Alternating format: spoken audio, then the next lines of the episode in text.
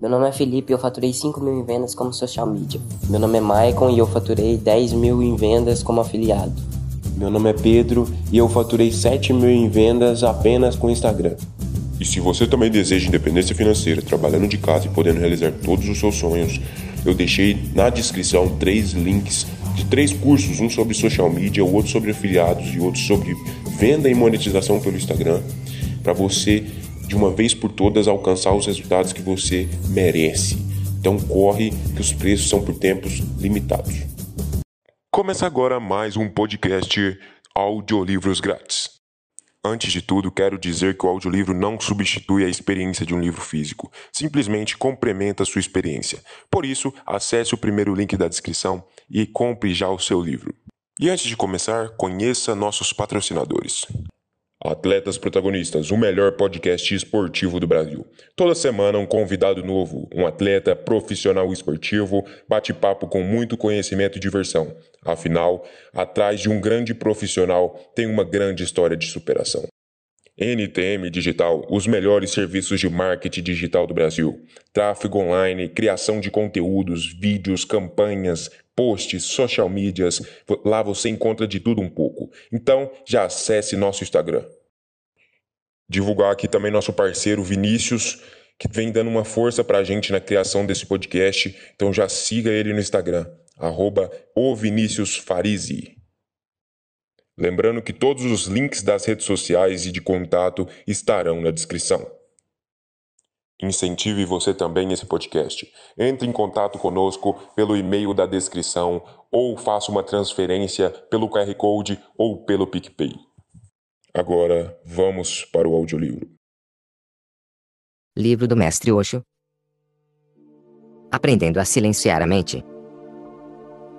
Sumário. O que é meditação? Meditação é sua natureza. Meditação e o fracasso do sucesso. Curando a divisão entre corpo e alma. Meditação é vida e não meio de vida. O contentamento é o objetivo, a meditação é o meio. Todos já nascemos místicos. A mente é tagarela. A mente é um fenômeno social. A psicologia dos Budas. Autopercepção e não autoconsciência. Meditações ativas para o homem moderno. Meditação na Brahma. Instruções para meditação na Brahma. O que é meditação? Dizer alguma coisa sobre meditação é uma contradição. Meditação é algo que você pode ter, que você pode ser, mas por sua própria natureza não é possível dizer o que ela é.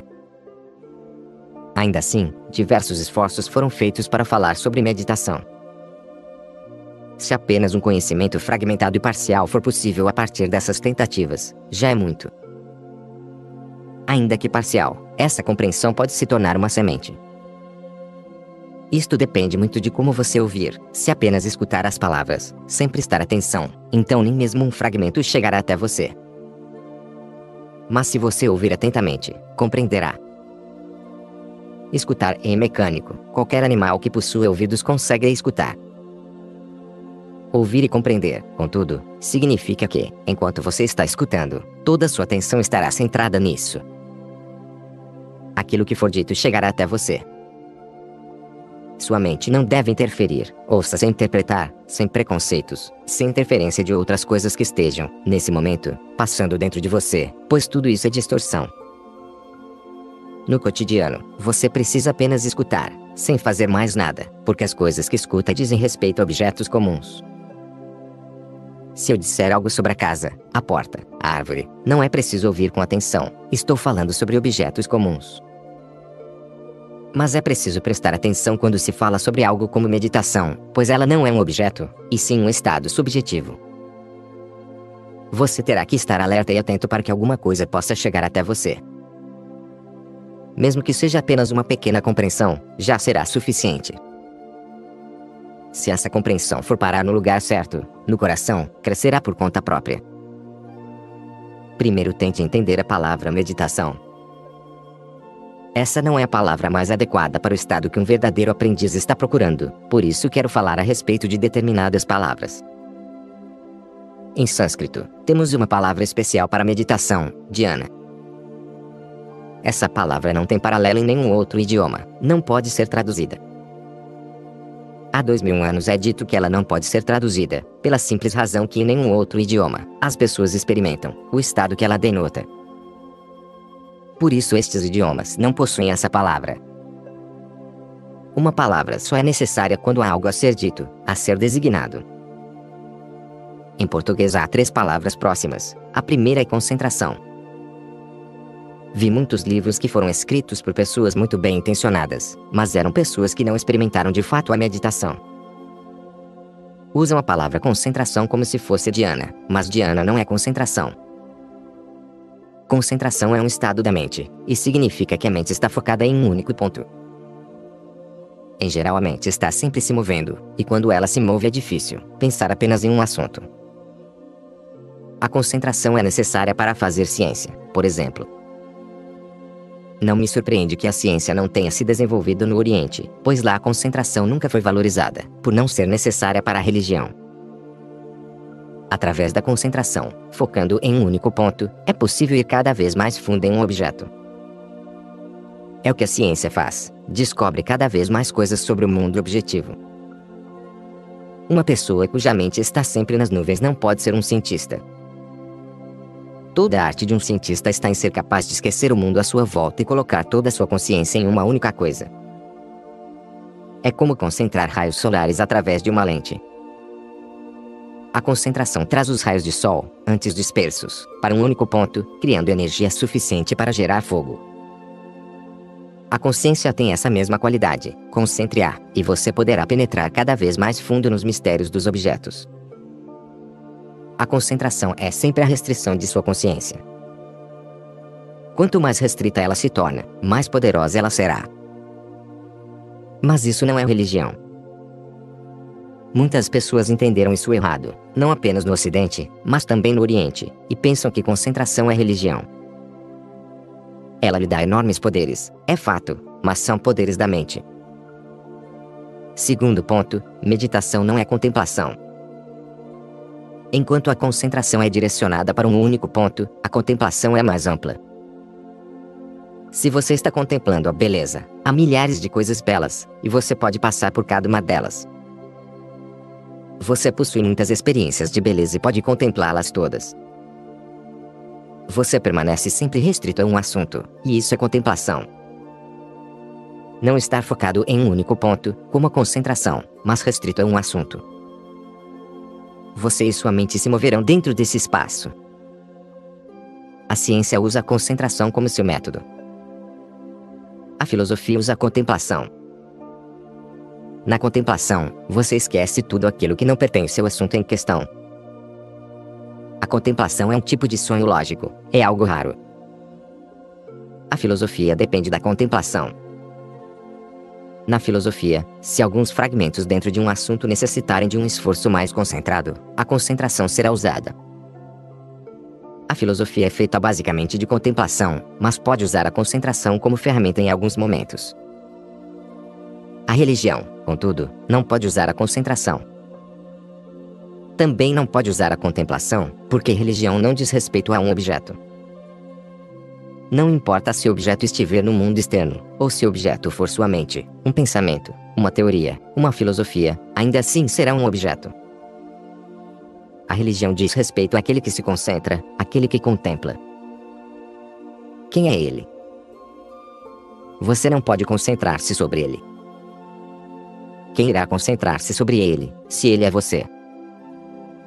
Impossível contemplá-lo, pois quem irá contemplar? Você não pode dividir-se em duas partes e colocar uma parte na frente de sua mente, enquanto a outra parte começa a contemplar. Não há qualquer possibilidade de dividir sua consciência em duas partes.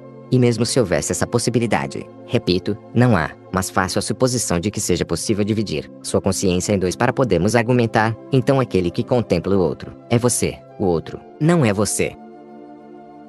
O outro nunca é você. Em outras palavras, o objeto nunca é você. Você é, de forma irredutível, o sujeito. Não há como transformá-lo em um objeto. É como um espelho. O espelho pode refletir você, pode refletir qualquer coisa que exista no mundo, mas como fazer que esse espelho reflita a si mesmo? Você não pode colocar esse espelho em frente de si mesmo, pois se você fizer isso ele não estará mais em sua posição original. Um espelho não pode espelhar a si mesmo. A consciência é exatamente um espelho. Você pode usá-la para concentrar-se sobre qualquer objeto. Pode usá-la para contemplar um assunto.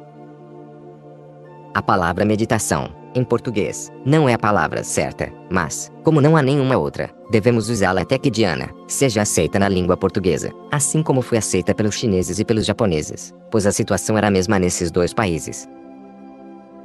Há dois mil anos, quando os monges budistas entraram na China, tentaram encontrar uma palavra que pudesse traduzir a sua palavra, Guiana. O Buda Gautama nunca usou o sânscrito como sua língua, usou uma língua que era usada pelo povo. Essa língua chamava-se Pali. O sânscrito era a língua dos sacerdotes, dos brahmanes, e uma das ideias essenciais da revolução, promovida por Buda era a de que os sacerdotes deveriam ser derrubados, pois não havia razão para sua existência. O homem pode conectar-se diretamente com a existência, isso não deve ser feito através de um agente. Na verdade, não pode ser feito através de um mediador. Isso é fácil de ser compreendido. Você não pode amar seu parceiro através de um mediador. Você não pode dizer a alguém: Olha, estou dando a você 10 reais. Por favor, vai lá e ame minha esposa por mim. Um empregado não pode fazer isso. Ninguém pode fazer isso em seu lugar, só você mesmo. Caso contrário, os ricos não se preocupariam com esse assunto tão complexo. Eles têm muitos empregados, muito dinheiro, poderia mandar os melhores empregados possíveis, mas por que se preocupariam pessoalmente com essa tarefa? Há coisas que você precisa fazer por si mesmo, dormir e comer, por exemplo. Como então um sacerdote, que nada mais é que um empregado, poderia mediar o relacionamento entre você e a existência, ou Deus, ou a natureza, ou a verdade? Religião, portanto, não é contemplação. Não é concentração e meditação. Mas meditação precisa ser entendida como significando Diana, porque a palavra meditação, em português, traz sempre uma noção errônea. Vamos primeiro tentar entender o que ela significa em português. Quando você diz que medita, podem perguntar sobre o que você está meditando. É preciso que haja um objeto. A própria palavra traz uma referência a um objeto. E dizemos estou meditando sobre a beleza, sobre a verdade, sobre Deus, não se pode dizer apenas, estou meditando, a frase fica incompleta. Você tem que dizer sobre o que está meditando, esse é o problema. Diana significa eu estou em meditação, não é nem mesmo estou meditando. Se formos traduzir ao pé da letra, o sentido de Diana seria eu sou meditação. Budos ou Guiana, a transformação de Diana em Pali. Buda usou a linguagem do povo como parte de sua revolução porque, disse ele, a religião precisa usar aquilo que é comum, a linguagem corrente, de forma que os sacerdotes não sejam mais necessários. As pessoas podem entender as escrituras, podem entender os sutras, podem entender o que estão fazendo. Sacerdotes não são necessários. O sacerdote é necessário porque usa uma língua diferente, que o povo não pode usar, e continua reforçando a ideia de que o sânscrito é a língua divina, e nem todos têm permissão para lê-la. Através de Buda e de sua revolução, Guiana chegou à China, onde tornou-se Shan. Como não tinham uma palavra própria, usaram Guiana, mas, como em cada idioma a pronúncia se altera, surgiu a palavra Shan. Ao chegar ao Japão tornou-se Zen, mas ainda, e a mesma palavra Diana, Aqui estamos usando a palavra meditação no sentido de Diana. Em português é algo entre concentração e contemplação. A concentração é focada em um único ponto, enquanto a contemplação abrange uma área mais extensa, e a meditação é um fragmento dessa área. Quando você está contemplando determinado assunto, há algumas coisas que necessitam de maior atenção. Então você medita, é isso que meditação significa em português. Concentração e contemplação são os dois polos. A meditação está exatamente no meio. Mas não vamos tomar a palavra em seu sentido usual, estamos dando a ela um novo sentido. Meditação é sentar-se sem fazer nada, não usar seu corpo nem sua mente. Se você começar a fazer alguma coisa, ou você entrará em estado contemplativo ou estará concentrado ou executará uma ação, de toda forma, estará movendo-se para fora de seu centro. Quando você não estiver fazendo absolutamente nada, seja física ou mentalmente ou em qualquer outro nível, quando toda atividade houver cessado e você estiver apenas sendo, isso é meditação. Não é possível fazê-la, não é possível praticá-la. É preciso apenas compreendê-la. Sempre que você conseguir, pare todo o resto e encontre tempo para apenas ser.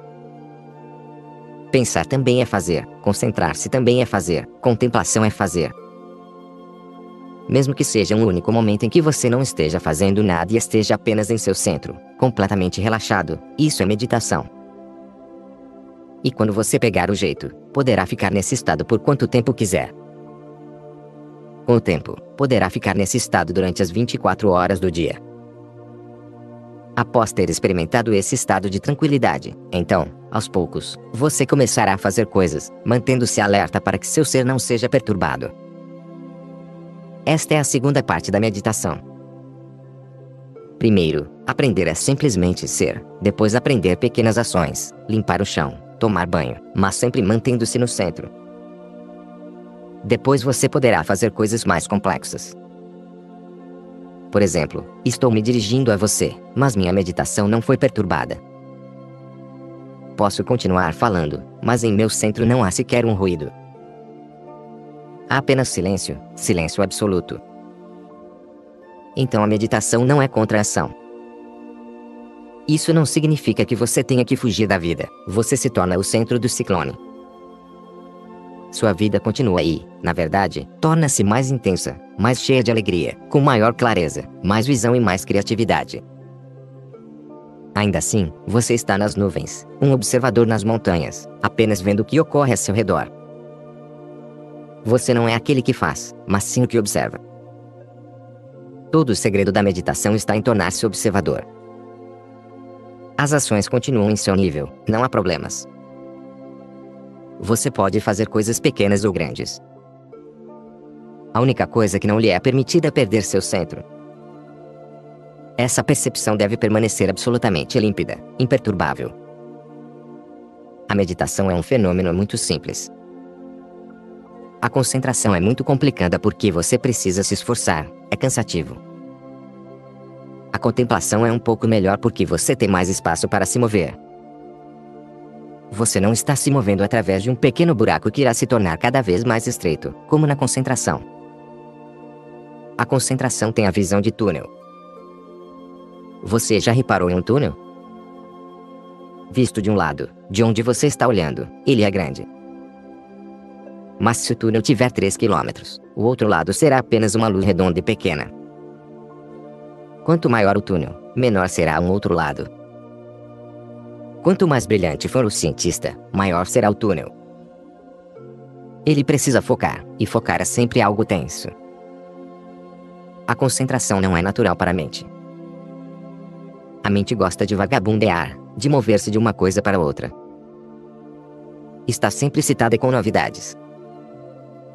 Na concentração, a mente está quase aprisionada. Na contemplação há mais espaço para explorar, para se mover. Ainda assim, é um espaço limitado. A meditação, a meu ver, possui todo o espaço, a existência inteira à sua disposição. Você é observador, pode observar toda a cena. Não é preciso esforço para se concentrar em uma coisa, nem para contemplar. Você não está fazendo nada disso, está apenas observando. É um jeito, não é ciência, não é arte, não é trabalho, é jeito. Você precisa, então, brincar um pouco com a ideia. Sentado no banheiro, brinque com a ideia de que você não está fazendo nada. Um dia você se surpreenderá, de tanto brincar com a ideia, ela terá acontecido, pois é algo que está em sua natureza. Basta esperar o momento certo. E como você não pode saber qual será o momento certo, continue brincando com a ideia. Estou usando a palavra brincar porque sou uma pessoa pouco sisuda e minha abordagem da religião não é sisuda. Continue brincando, aproveite todo o tempo livre. Confortavelmente deitado na cama, se o sono não vier, brinque com essa ideia. Porque se preocupar com o sono, ele virá quando vier, não há nada que você possa fazer a respeito. Você tem esse tempo, aproveite-o. Você não precisa sentar-se na posição de lótus. Em minha abordagem da meditação, não é preciso se torturar de forma alguma. Se você gosta de sentar-se em lótus, então faça isto. Mas os ocidentais que vão para a Índia levam seis meses para aprender a posição de lótus, e se torturam com isso. Acham que, quando tiverem aprendido a posição de lótus, terão ganho algo. Toda a Índia senta-se em posição de lótus e ninguém jamais ganhou algo com isso. É apenas a maneira mais natural que eles têm para sentar-se. Em um país frio, é preciso sentar-se em uma cadeira para ficar longe do chão. Em um país quente, quem se importa com cadeiras? É possível sentar-se em qualquer lugar. Nenhuma postura especial é necessária, nenhum tempo especial é necessário.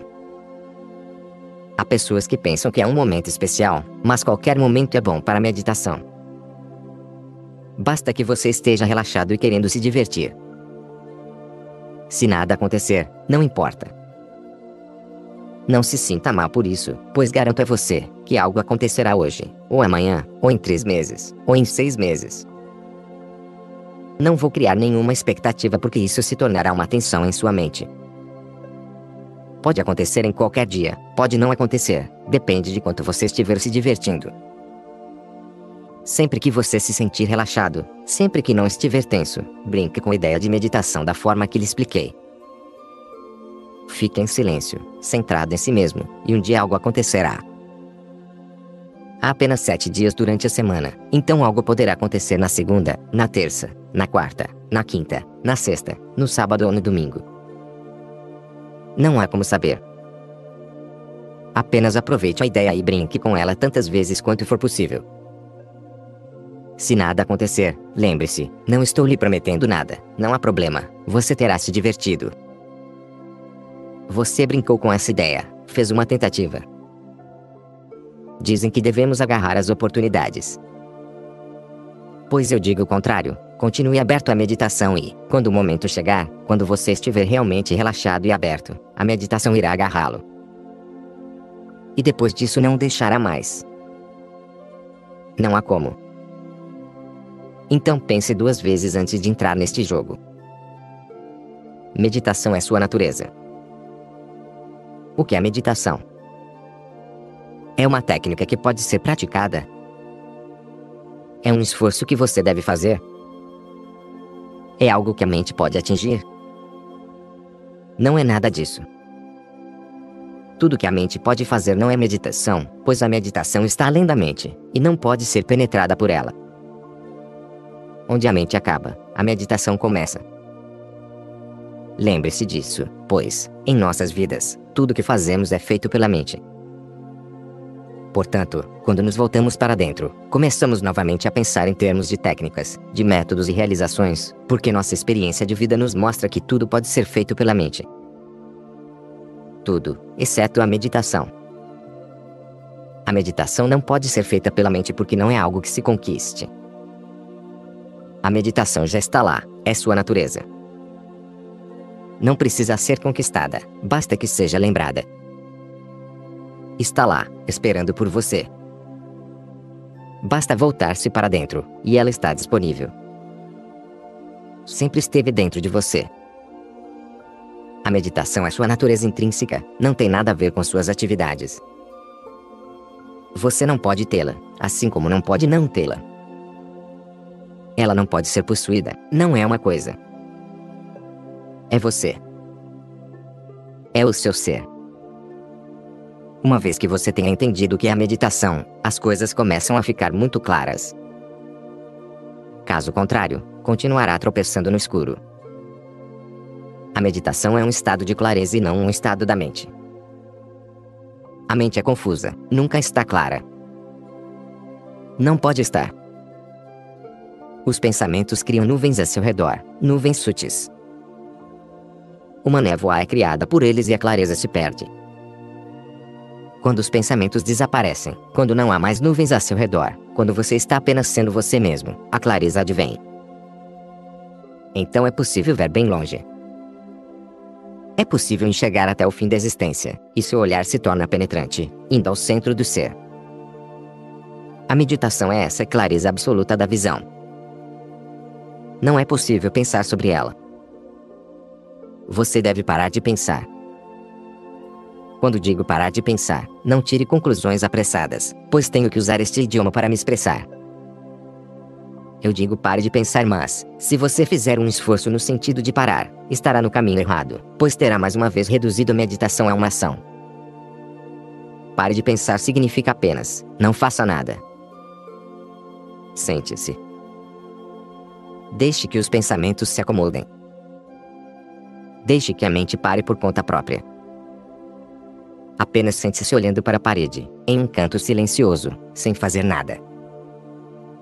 Relaxado. Solto. Sem esforço. Sem ir a lugar nenhum. Como se você estivesse dormindo acordado, você está acordado e está relaxando, mas todo o seu corpo está caindo no sono, você permanece alerta por dentro, mas todo o corpo se move para um relaxamento profundo. Os pensamentos se acomodam sozinhos. Se você vê que a água de um riacho está lá na senta, o que faz? Pula dentro do riacho para tentar ajudar a água a ficar límpida. Você irá apenas gerar mais lama. Sente-se na margem, então, espere, pois não há nada a ser feito. Se alguém cruzou o riacho e as folhas caídas vieram à superfície com a lama, é preciso ter paciência. Observe, indiferente.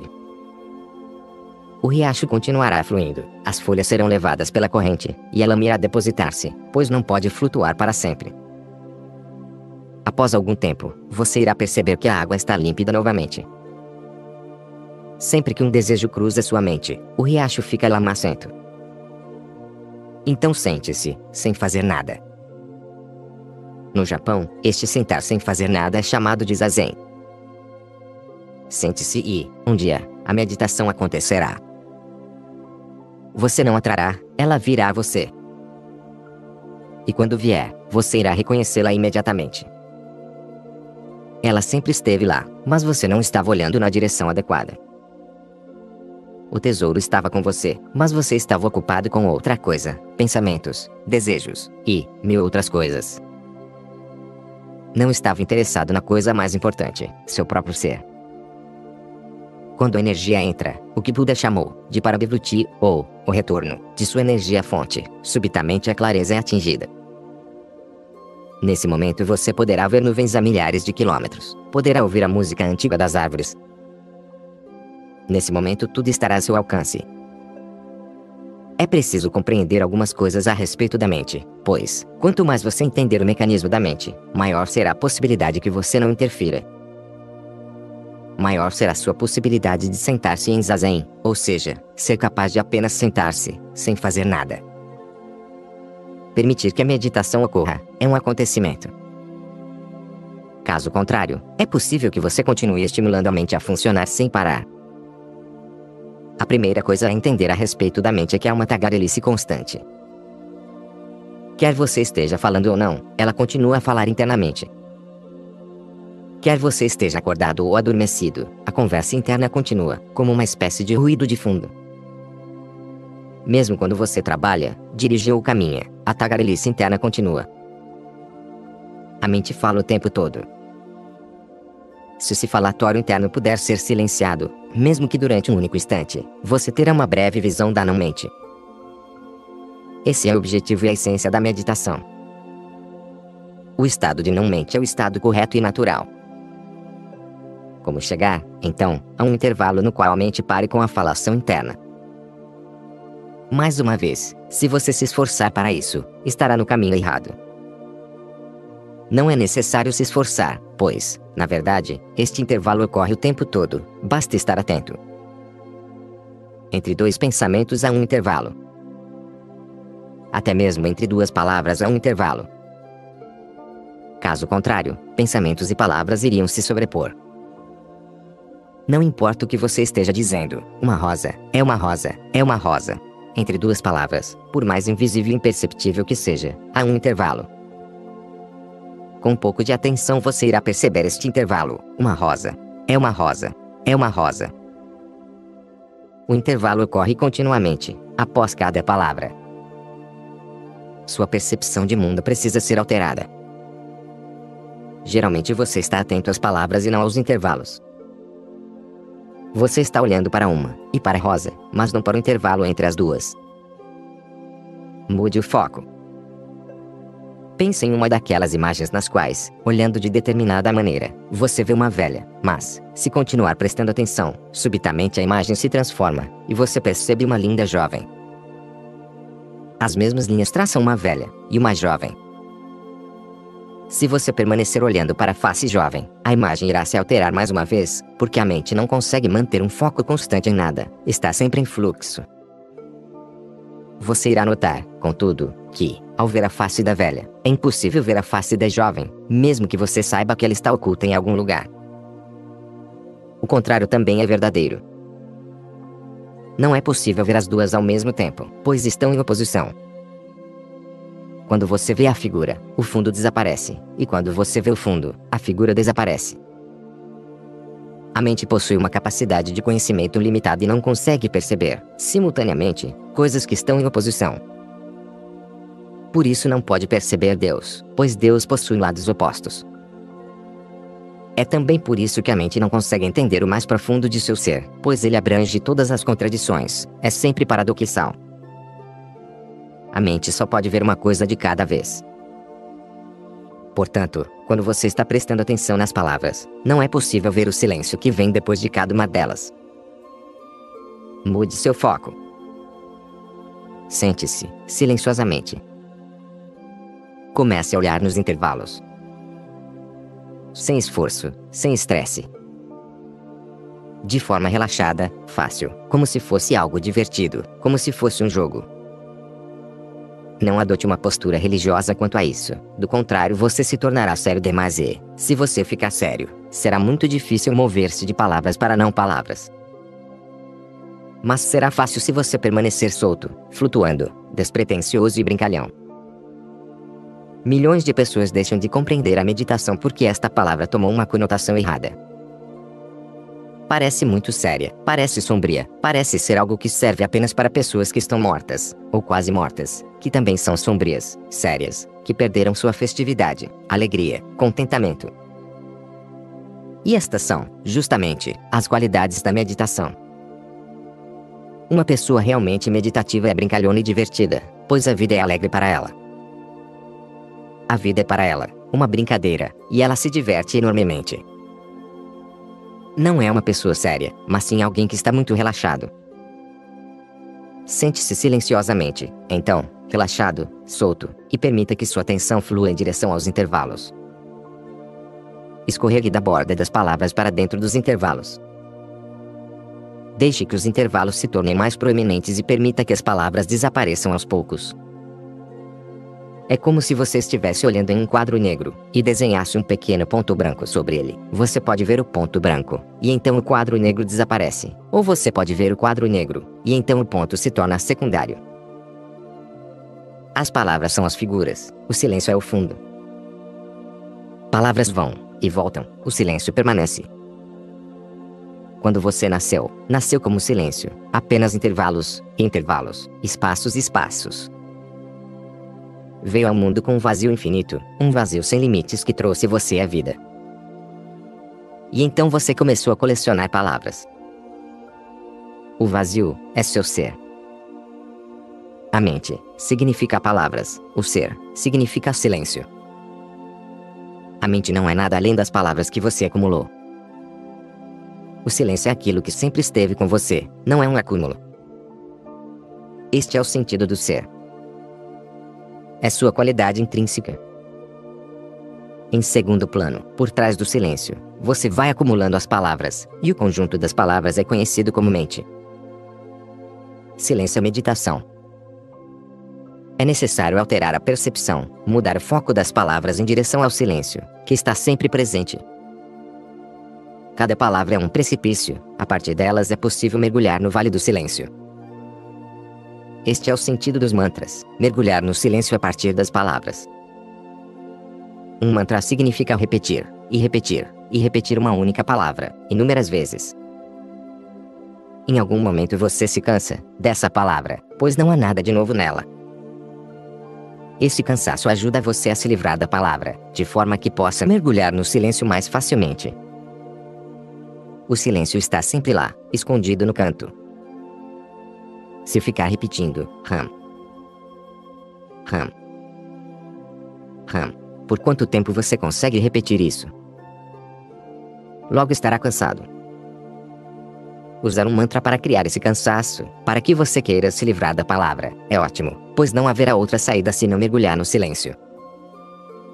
Quando as palavras mudam, e em geral elas mudam, você não se cansa.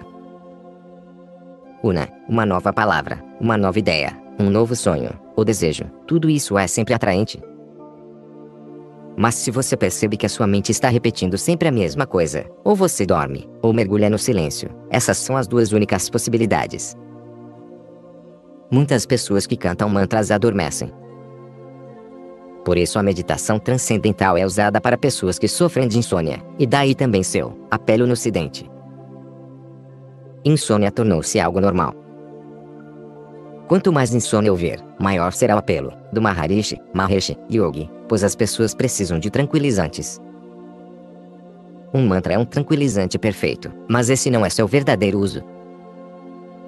Não há nada de errado nisso, se o mantra lhe trouxer um bom sono, ótimo. Mas você estará usando algo muito poderoso para um fim muito limitado. Um mantra tem que ser usado com a total compreensão de que seu objetivo é criar um estado de cansaço, mas que você deve se lembrar de não cair no sono. Do contrário, terá errado o alvo.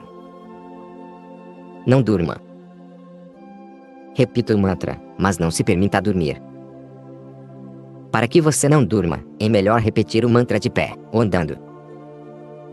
Se você for a Bodhigaya, onde o Buda Gautama atingiu a iluminação, Perto da árvore Bodhi, você encontrará um pequeno caminho. Buda caminhava constantemente ali. Meditava sob a árvore durante uma hora, depois caminhava durante uma hora. Quando seus discípulos perguntavam por quê, ele respondia: Se eu ficar sentado tempo demais sob a árvore, fico sonolento.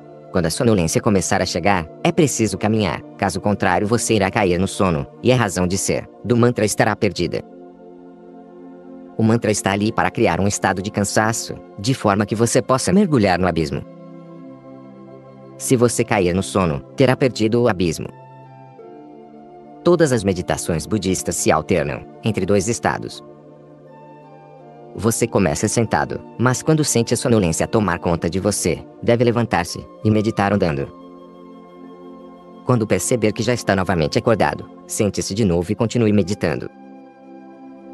Se fizer isso repetidamente, chegará o momento em que você escorregará, para fora das palavras, como se trocasse de pele. E tudo isso ocorre naturalmente, sem esforço. A primeira coisa a ser lembrada sobre a mente, portanto, é que é um falatório constante. É esse ruído que mantém a mente viva. Então livre-se das garras da mente, livre-se do falatório constante. Você pode fazer isso à força, mas nesse caso terá errado o alvo de novo. Você pode se obrigar a não falar, dentro de si mesmo, assim como pode se obrigar a manter silêncio em relação aos outros. Será um silêncio forçado, difícil no início, mas você pode insistir e obrigar a mente a ficar em silêncio. É possível. Se você for até as montanhas do Himalaia, encontrará várias pessoas que atingiram esse estado, mas verá uma apatia em suas faces, e não inteligência. A mente não foi transcendida, ela foi apenas esvaziada. Essas pessoas não se moveram para um silêncio cheio de vida, apenas forçaram a mente e a controlaram. É como se uma criança fosse obrigada a sentar-se em um canto e não se mover. Observe ela fica irrequieta, mas tenta se controlar. Está reprimindo sua energia, com medo de ser punida. Se isto continuar por muito tempo, e na escola as crianças são obrigadas a ficar 5 ou 6 horas sentadas, aos poucos vão ficando apáticas, sua inteligência se perde. Toda criança nasce inteligente, e quase 99% das pessoas morrem burras. Todo o processo de educação esvazia a cabeça, e você também corre o risco de fazer isso a si mesmo. Você irá perceber que, em sua maioria, as pessoas religiosas são burras, mesmo que você não consiga ver isso com clareza devido ao que pensa a respeito delas. Mas se tiver o olhar aberto, vai e observe os sannyasins. Descobrirá que são burros e obtusos, não encontrará neles qualquer sinal de inteligência ou criatividade. A paralisia não é meditação e não é saudável. Você pode paralisar a mente. Há milhares de truques para fazê-lo.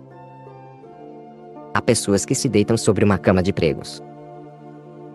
Se você se deitar continuamente em uma cama de pregos, seu corpo se torna insensível. Não há milagre algum nisso, você está simplesmente removendo a sensibilidade do corpo. Quando o corpo perde sua vitalidade, não há mais problemas. A cama deixa de ser feita de pregos para você. Talvez seja até mesmo confortável. Na verdade, se lhe derem uma cama confortável, é possível que você não seja capaz de dormir. Isto é paralisar o corpo.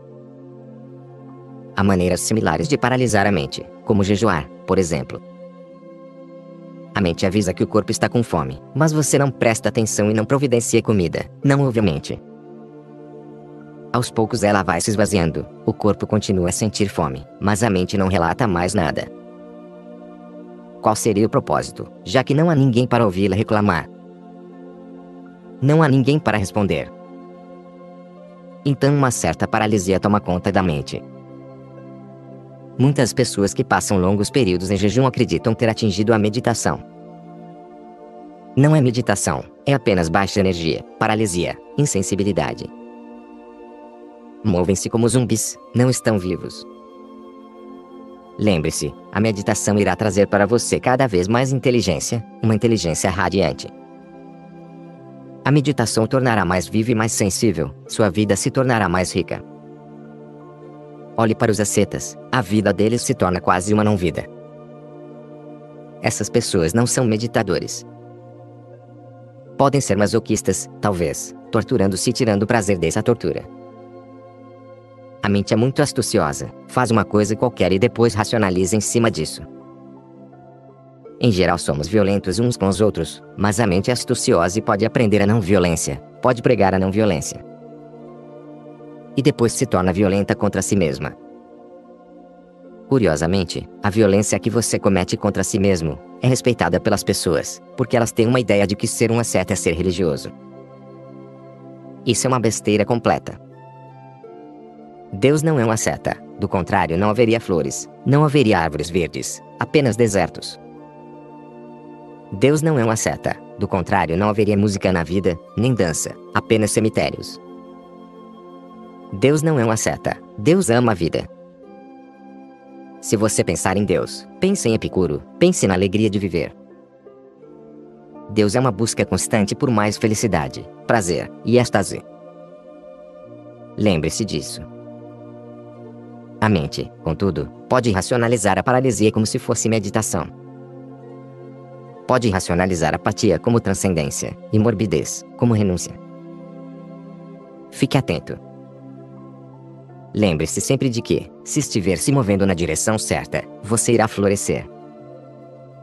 Muitas fragrâncias emanarão de você, e você será criativo. E também sensível à vida, ao amor e a tudo que Deus colocou à sua disposição. Mantenha um olhar penetrante dentro de sua mente. Busque as motivações. Quando você fizer qualquer coisa, procure imediatamente a motivação, porque, se perder a motivação, a mente irá continuar a enganá-lo e dizer que alguma outra coisa era sua motivação. A mente o engana 24 horas por dia, e ainda assim você coopera com ela. Então, no final de tudo, você está na miséria e acaba indo parar no inferno. A cada momento, busque a motivação real por trás de suas ações. Se você puder encontrá-las, a mente se tornará cada vez menos capaz de enganá-lo. E quanto mais longe você estiver desse engano, quanto mais for capaz de ultrapassar a mente, mais próximo estará de se tomar um mestre. Procure e encontre as motivações reais. Uma vez que você se torne capaz de encontrar suas reais motivações, a meditação estará muito próxima, porque, então, a mente não mais terá controle sobre você. A mente é um mecanismo, não possui inteligência. A mente é um biocomputador. Como poderia ter inteligência? Tem muitas habilidades, mas isso não é inteligência. Tem utilidade funcional, mas nenhuma percepção. É um robô, trabalha bem, mas não preste muita atenção nela, caso contrário, você perderá sua inteligência interior. Se isso ocorrer, será como se você estivesse pedindo a uma máquina, que não tem nada de original dentro dela, que o guie, o conduza. Nenhum pensamento da mente é original, são todos repetições. Observe. Sempre que a mente disser algo, veja como ela está tentando levá-lo de volta a uma rotina. Pessoas que são criativas, poetas, pintores, músicos, dançarinos, são mais facilmente transformadas em meditadores. Já as pessoas que têm vidas menos criativas são mais difíceis. Se você vive uma vida repetitiva, é porque sua mente tem controle demais sobre você. Tente fazer algo novo a cada dia, e a mente terá menos controle sobre você. Não preste atenção às velhas rotinas. Quando a mente disser alguma coisa, responda: Nós estamos fazendo isso há muito tempo. Vamos fazer algo novo? Faça algo novo. Mesmo que sejam pequenas mudanças na forma em que você tem vivido, mesmo que sejam mudanças em sua forma de andar, na forma de falar. Mude, e perceberá que a mente está perdendo o controle sobre você. Você está se tornando um pouco mais livre. A cada momento você se renova, renasce. A consciência nunca envelhece. A consciência é sempre o filho e a mente é sempre o pai. A mente nunca é nova e a consciência nunca é velha, e a mente sempre aconselha o filho. A mente irá criar o mesmo padrão para que a consciência o repita. Você viveu de acordo com alguns padrões até agora. Você não deseja mudar? Você pensou de uma certa forma até agora. Você não deseja obter algumas novas visões sobre seu ser? Então fique alerta e não ouça a mente. A mente é seu passado tentando constantemente controlar seu presente e seu futuro, e o passado morto, que permanece controlando o presente vivo. Fique alerta quanto a isso. Mas de que forma a mente o controla? Ela usa o seguinte método: se você não me escutar, não será tão eficiente quanto eu sou. Se você fizer algo já conhecido, será mais eficiente, pois já fez isso antes. Se fizer algo novo, não poderá ser tão eficiente. A mente fala sempre como um economista, um especialista em eficácia. Fica dizendo: é mais fácil fazer assim. Por que tentar da forma mais difícil? Este é o caminho que oferece a menor resistência. Lembre-se, quando tiver que escolher entre duas alternativas, escolha sempre a nova, a mais difícil, aquela na qual é necessária uma percepção maior. Escolha a percepção, mesmo que seja menos eficaz, e você terá criado a situação na qual a meditação se tornará possível. São apenas algumas situações. A meditação irá ocorrer, não estou dizendo que basta fazer isso para que você atinja a meditação, mas certamente essas situações irão ajudar a criar um quadro propício à meditação. Portanto, seja menos eficiente e mais criativo. Deixe-se guiar por este pensamento. Não se preocupe muito com fins utilitaristas. Em vez disso, lembre-se, constantemente, de que você não veio ao mundo para se tornar uma mercadoria. Você não está aqui para ser uma ferramenta, isso não é digno. Nem para tornar-se cada vez mais eficiente, e sim para tornar-se cada vez mais vivo, mais inteligente, cada vez mais feliz, até o êxtase da felicidade.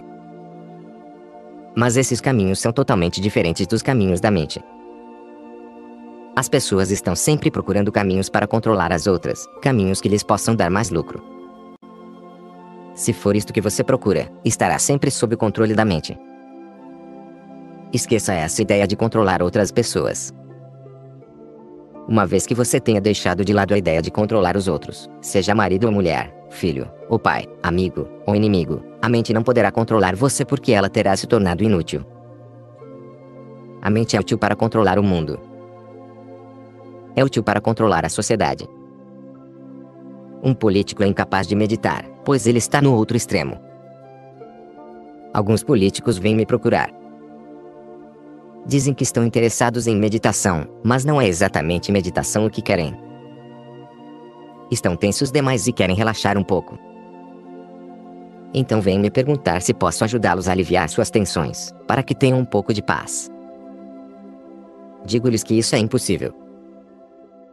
Eles têm mentes ambiciosas, e pessoas com mentes ambiciosas não podem meditar, porque a própria base da meditação é não ser ambicioso. Ambição significa o esforço para controlar os outros. É justamente nisso em que consiste a política, o esforço para controlar o mundo inteiro. Se você quiser controlar outras pessoas, terá que ouvir a mente, porque a mente gosta muito de violência. Você também não tem liberdade para experimentar coisas novas, pois o que é novo é sempre arriscado. É necessário tentar aplicar de novo as mesmas velhas táticas. Saiba então que, se você deseja controlar os outros, não será capaz de meditar, tenho absoluta certeza quanto a isso. A mente vive em uma espécie de transe, uma espécie de estado de inconsciência. Você só está consciente muito raramente, quando sua vida corre perigo, por exemplo. Fora isso, a mente prossegue em seu movimento, adormecida. Fique parado na calçada e olhe para as pessoas. Você verá sombras de sonhos em suas faces. Há pessoas falando sozinhas, ou gesticulando. Olhe para uma dessas pessoas e você verá que ela está em algum outro lugar, e não na rua. É como se as pessoas se movessem em sono profundo. Sonambulismo é o estado geral da mente. Se você quer se tornar um meditador, é preciso deixar de lado esse hábito de fazer as coisas adormecido. Ande, mas esteja alerta. Cave um buraco, mas esteja alerta. Coma, mas ao comer não faça nada além disso, apenas coma. Esteja alerta a cada mordida, mastigue com consciência, não se permita vagar a esmo pelo mundo, esteja presente aqui e agora você perceberá que sua mente está sempre fazendo alguma outra coisa, indo para outro lugar, pois nunca quer estar aqui. Isso porque, se a mente estiver aqui, ela não será mais necessária. No presente apenas a consciência é necessária, mas não a mente. A mente só é necessária em algum lugar do futuro, do passado, mas nunca aqui. Quando você sentir que a mente foi para outro lugar, quando você estiver em uma cidade e sua mente estiver do outro lado do mundo, fique alerta imediatamente. Volte para casa. Volte para o lugar onde você se encontra. Ao comer, coma. Ao andar, ande. Não permita que a mente fique vagando pelo mundo. Novamente, isso não se tornará meditação, mas ajudará em seu caminho. As pessoas vivem adormecidas praticamente todo o tempo e aprenderam um truque. Aprenderam a fazer as coisas sem perturbar seu sono. Se você se tornar um pouco mais alerta, muitas vezes irá se surpreender fazendo coisas que nunca quis fazer, coisas das quais você sabe que irá se arrepender, coisas que você havia decidido, recentemente, nunca mais fazer. E muitas vezes você se ouvirá dizer: É, eu fiz isso, mas não sei como foi acontecer. Fiz isso contra minha própria vontade. Como você pode fazer algo contra sua própria vontade? Isso só é possível se você estiver dormindo. E você continuará dizendo que nunca quis isso, mas em algum lugar lá no fundo você deve ter tido um desejo. Observe sua mente. Na superfície ela diz algo, mas no fundo, ao mesmo tempo, está planejando outra coisa. Fique um pouco mais alerta, e não se deixe adormecer. Pare com esses truques e nada mais. Seja sincero com sua mente, e o controle que ela tem sobre você irá acessar. Meditação e o fracasso do sucesso. Porque o Ocidente está cada vez mais interessado na meditação. E por que, ao mesmo tempo, muitos países do Oriente parecem ter perdido o interesse por seus próprios tesouros espirituais. No Ocidente, as pessoas conseguiram atingir toda a abundância que a humanidade, como um todo, tem buscado durante séculos. O Ocidente obteve sucesso material, tornou-se rico e agora está cansado demais.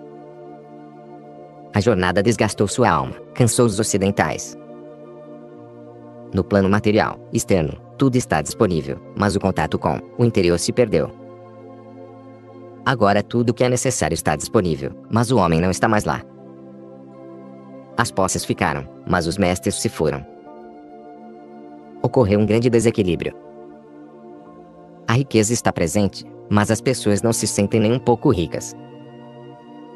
Pelo contrário, estão se sentindo pobres, muito pobres. Pense neste paradoxo. É apenas quando você se torna materialmente rico que você percebe, por contraste, sua pobreza interna. Quando você é pobre no plano material, você jamais percebe a pobreza interna, pois não há contraste.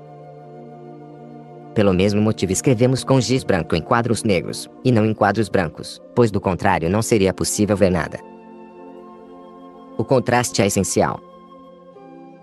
Quando você é materialmente rico, subitamente há uma grande percepção de que por dentro eu sou pobre, sou um mendigo, e junto vem uma falta de esperança, como uma sombra. Tudo o que pensamos foi realizado, todas nossas fantasias e nossa imaginação foram realizadas, e não obtivemos nada a partir disso, nenhum contentamento, nenhum prazer. O Ocidente está desorientado. E, partindo dessa desorientação, surge um grande desejo, como entrar novamente em contato com seu próprio eu. A meditação nada mais é do que se enraizar novamente no próprio mundo interno, em sua interioridade, por isso o interesse do Ocidente pela meditação e pelos tesouros do Oriente. É preciso entender que o Oriente também estava interessado em meditação quando era rico. Essa é a razão pela qual não sou contra a riqueza e não acredito que a pobreza traga consigo qualquer espiritualidade. Sou profundamente contra a pobreza porque sempre que um país se torna pobre ele perde contato com todas as meditações, todos os esforços espirituais, Sempre que um país fica materialmente pobre, ele deixa de perceber sua pobreza interna. É por isso que você encontra, na face dos indianos, um tipo de contentamento que não é encontrado no Ocidente. Não é um contentamento real, mas sim uma falta de percepção de sua pobreza interior. Os indianos pensam, veja a ansiedade, a angústia e a tensão na face dos ocidentais. Nós somos pobres, mas por dentro temos um grande contentamento. Isso é uma besteira completa, eles não estão contentes. Vi milhares de pessoas e estou certo disso.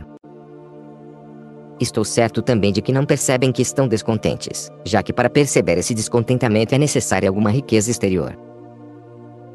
Há muitas provas disso. Todos os avataras dos hindus eram reis, ou príncipes.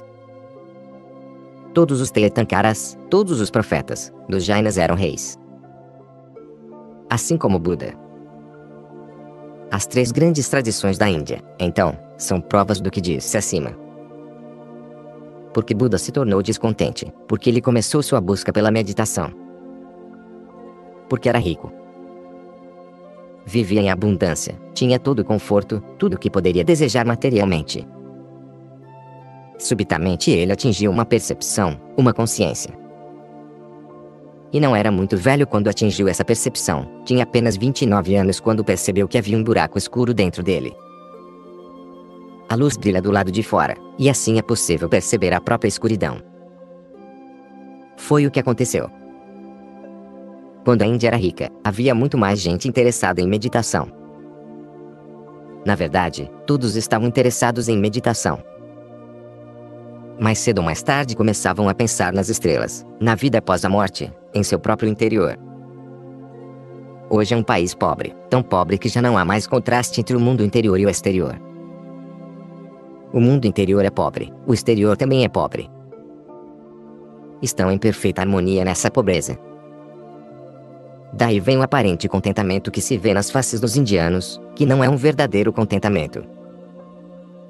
E por causa disso as pessoas se acostumaram com a ideia de que há algo de espiritualizado na pobreza.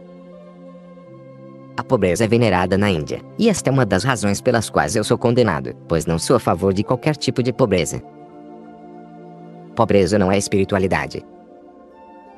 Pobreza é a causa do desaparecimento da espiritualidade. Gostaria que todo mundo fosse tão rico quanto possível, Quanto mais ricas forem as pessoas, mais espiritualizadas elas se tornarão. Elas não têm outro caminho possível, não podem evitar isso. E somente então surge o verdadeiro contentamento. Este contentamento surge quando há uma harmonia entre a criação de uma riqueza interior e a riqueza exterior que foi adquirida. Se houver harmonia apenas entre pobreza exterior e pobreza interior, o contentamento será falso. Em ambos os casos há uma perfeita harmonia, um contentamento, mas a harmonia que provém dessa dupla pobreza gera um contentamento feio, ao qual falta vida e vitalidade. É certo, então, que o Ocidente se interesse cada vez mais pela meditação. É por isso também que o cristianismo está perdendo força no Ocidente, pois ele não desenvolveu de forma alguma a ciência da meditação. O judaísmo, o cristianismo e o islamismo, as três religiões que não vieram da Índia, nasceram no tempo em que o Ocidente era pobre. Não podiam desenvolver técnicas de meditação, pois não havia necessidade para isso. Permaneceram como religiões dos pobres. Agora que o Ocidente tornou-se rico, há uma disparidade.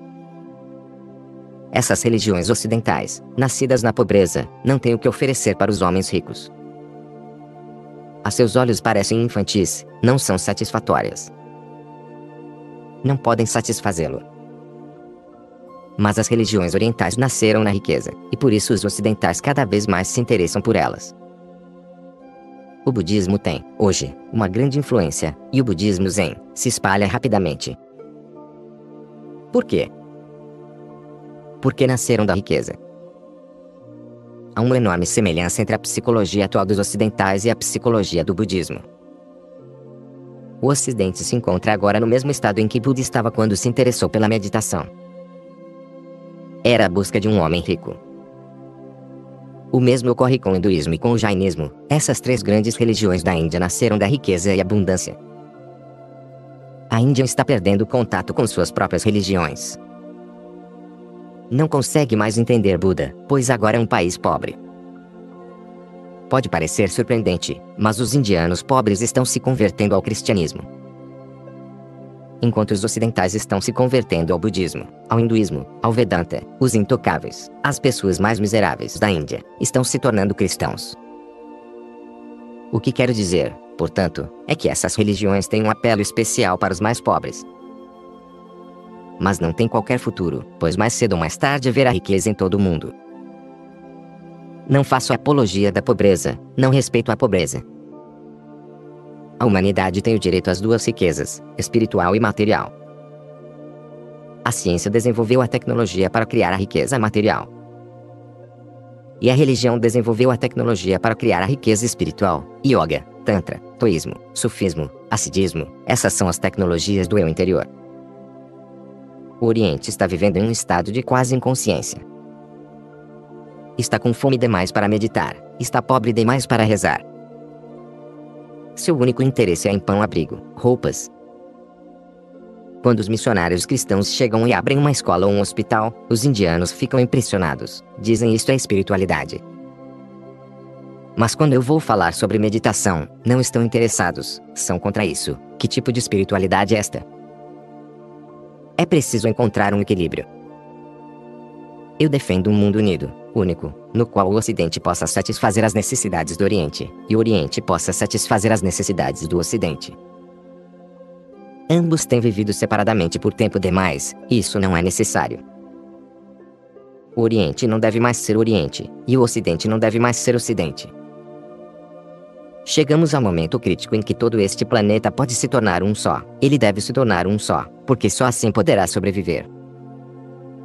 O tempo das nações já se foi, o tempo das divisões terminou, o tempo dos políticos também. Estamos nos movendo em direção a um fantástico mundo novo, uma nova fase para a humanidade, na qual haverá apenas um único mundo, uma única humanidade. Neste momento haverá uma enorme liberação de energias, o Oriente possui tesouros, as tecnologias religiosas. O Ocidente possui outros tesouros, as tecnologias científicas. Se os dois puderem unir-se, este mundo se tornará um paraíso. Não será preciso, então, esperar por um outro mundo. Pela primeira vez somos capazes de criar o paraíso aqui, nesta terra. E se não o fizermos, a culpa será única e exclusivamente nossa. Defenda essa visão de um único mundo, uma só humanidade no final das contas, uma ciência integrada que reunirá os dois aspectos. Será uma mistura de religião e ciência, uma ciência que poderá lidar com o interior e o exterior. É isto que estou tentando realizar em minha comunidade. É um local de encontro do Ocidente com o Oriente. É um útero no qual uma nova humanidade pode ser concebida, de onde ela pode surgir, curando a divisão entre corpo e alma. Não separam a existência nestas duas velhas dicotomias, o plano material e o plano espiritual. Há apenas uma única realidade: a matéria é sua forma visível, e o espírito, sua forma invisível. O corpo não pode sobreviver sem a alma, e a alma não pode existir sem o corpo. Na verdade, essa divisão entre corpo e alma, que vem do passado, criou um grande peso no coração dos homens criou uma esquizofrenia na humanidade. Em minha forma de pensar, a esquizofrenia não é uma doença que eventualmente se abate sobre uma pessoa. Toda a humanidade, até o momento, tem sido esquizofrênica. Muito raramente, apenas uma vez em centenas de anos, surge um homem como Jesus, ou Buda, ou Mavira, ou Sócrates, ou Pitágoras, ou Lao Tse, que é capaz de escapar deste padrão esquizofrênico em que vivemos. Dividir a realidade em duas partes opostas, antagônicas, é perigoso porque significa dividir também o homem. O homem é uma miniatura do universo. Divido o universo, e o homem terá sido dividido também. Divido o homem, e o mesmo ocorrerá com o universo. Eu acredito na unidade orgânica indivisível da existência. Para mim, não há distinção entre o plano espiritual e o material. Você pode ser espiritualizado e funcionar no plano material. Seu funcionamento será mais feliz, mais estético, mais sensível. Seu funcionamento no plano material não será tenso nem cheio de ansiedade e angústia. Uma vez, um homem se aproximou de Buda e perguntou: O mundo está tão cheio de desespero, as pessoas estão vivendo na miséria. Como você pode permanecer sentado em paz, no silêncio e na alegria, Buda respondeu: Se uma pessoa está sofrendo com febre, o médico deve deitar ao seu lado e sofrer também. O médico, por compaixão, precisa se deixar infectar, se deitar ao lado do paciente e ter febre. Isso irá ajudar o paciente. Antes, havia apenas uma pessoa doente, mas agora haverá duas. O mundo estará duplamente doente. O médico não precisa estar doente para ajudar o paciente, ele precisa estar saudável. Quanto mais saudável ele estiver, mais ele poderá ajudar. Não sou contra trabalhar por um mundo melhor no plano material. Seja qual for o trabalho que você estiver realizando, trabalhando em prol do equilíbrio ecológico, contra a fome, contra a pobreza, contra a exploração, a miséria, a opressão, Seja qual for o seu trabalho no plano material, ele será enormemente beneficiado se você aprofundar suas raízes espirituais, tornar-se uma pessoa mais centrada, calma, introspectiva, porque então toda a qualidade de seu trabalho terá sido alterada. Você poderá pensar de forma mais interiorizada e seus gestos serão mais graciosos. A compreensão do ser interior irá ajudar muito outras pessoas, não sou um espiritualista, nem tampouco um materialista, no sentido tradicional dessas palavras. Charvaka, na Judia, Epicuro, na Grécia, Karl Marx e outros são todos materialistas. Dizem que apenas a matéria é verdadeira e que a consciência é um subproduto, que não possui realidade própria. E há pessoas como Shankara e Nagarjuna que dizem o mesmo, só que ao contrário. Dizem que a alma é real e o corpo, irreal, maia, ilusão, um subproduto, que não possui realidade própria. Para mim, ambos estão metade certos e metade errados. E uma meia-verdade é muito mais perigosa do que uma mentira completa. Uma mentira completa é, ao menos, inteira, tem uma certa beleza, mas uma meia-verdade é feia e também perigosa. É feia porque é apenas a metade de algo, como um homem que fosse dividido em duas partes. Dividir um homem é perigoso, porque ele é uma unidade orgânica, no entanto, fizeram isso através dos tempos, fazendo com que este pensamento se tornasse rotineiro, quase um condicionamento. Não pertenço a nenhuma escola, nem à escola dos materialistas nem à escola dos assim chamados espiritualistas. Minha abordagem é total, holística. Acredito que o homem é, ao mesmo tempo, material e espiritual.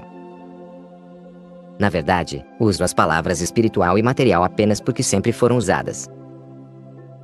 O homem é psicossomático, não material e espiritual, porque este cria uma dualidade. Não há um i entre o material e o espiritual, nem mesmo um hífen. Eu usaria apenas uma palavra e diria que o homem é material espiritual. Espiritual significa o centro de seu ser, enquanto material é a circunferência de seu ser. A circunferência não pode existir sem o centro, assim como o centro não existe sem circunferência. Meu trabalho é o de ajudar seu centro a tornar-se claridade, pureza. Então essa pureza será refletida também na circunferência. Se o seu centro for belo, sua circunferência acabará se tornando bela e, se sua circunferência for bela, seu centro será afetado por essa beleza. Há uma história que ilustra o que estou dizendo. Dois místicos estavam conversando. O primeiro disse: Tive um discípulo uma vez, mas, apesar de todo o meu esforço, não consegui que ele atingisse a iluminação. O que você fez? perguntou o outro. Fiz com que ele repetisse mantras, olhasse para símbolos, usasse vestimentas especiais, pulasse para cima e para baixo, inalasse incenso, lesse invocações e se mantivesse de pé durante longas vigílias. Ele não lhe disse nada, que pudesse ajudá-lo a compreender porque nada disso estava aumentando o estado de consciência dele. Nada. Certo dia, apenas se deitou e morreu. A única coisa que ele disse foi irrelevante. Quando é que vou poder comer algo? Claro que para uma pessoa espiritual é irrelevante falar sobre comida. O que isso tem a ver com o espírito? Não sou esse tipo de pessoa espiritual. Sou tão hedonista quanto Carvaca, tão materialista quanto Epicuro, tão espiritual quanto Buda ou Mavira. Sou o começo de uma visão totalmente nova. Meditação é vida, e não meio de vida. Todos têm que fazer algo na vida. Uma pessoa será um carpinteiro, outra será um rei, outra um negociante, outra um guerreiro. Todas essas coisas são meios de vida, formas de ganhar o pão de cada dia, de obter um abrigo. Não importa se você for um guerreiro ou um negociante, são escolhas sobre como ganhar a vida, não podem mudar seu ser interior. A meditação é vida e não um meio de vida. Não tem nada a ver com o que você faz, mas tem tudo a ver com o que você é. Sim, é verdade que os negócios não devem penetrar em seu ser. Caso seu ser também fique preso aos negócios, será difícil meditar e impossível tornar-se um sannyasi, alguém que procura porque, caso seu ser tenha se tornado um executivo, uma pessoa de negócios, então você terá se tornado calculista demais. E uma pessoa calculista é necessariamente covarde, pensa demais, não pode arriscar saltos. A meditação é um salto, da mente para o coração e, em última instância, do coração para o ser. Você irá cada vez mais fundo, lá onde os cálculos terão que ser deixados para trás, onde toda a lógica se tornará irrelevante não será possível levar sua esperteza para lá. Na verdade, a esperteza não é a verdadeira inteligência. A esperteza é um substituto pobre para a inteligência. As pessoas que não são inteligentes aprendem a ser espertas. Pessoas inteligentes de fato não precisam ser espertas, são inocentes, não precisam ser astuciosas. Funcionam a partir de um estado de não saber. Se você é um negociante, não há nada de errado nisso. Jesus era filho de um carpinteiro, ajudava seu pai trazendo e cortando madeira. Ele pôde se tornar um meditador e um sannyasi, e, no final das contas, se tornar um Cristo, um Buda. Se o filho de um carpinteiro pode tornar-se um Buda, por que você também não pode? Kabir era um tecelão. Trabalhou durante toda a vida, mesmo depois de ter atingido a iluminação, continuava a tecer, pois gostava muito de fazer isso. Muitas vezes seus discípulos pediam, insistentemente, com lágrimas nos olhos, que ele não trabalhasse mais. Você não precisa mais fazer isso. Nós estamos aqui para cuidar de você.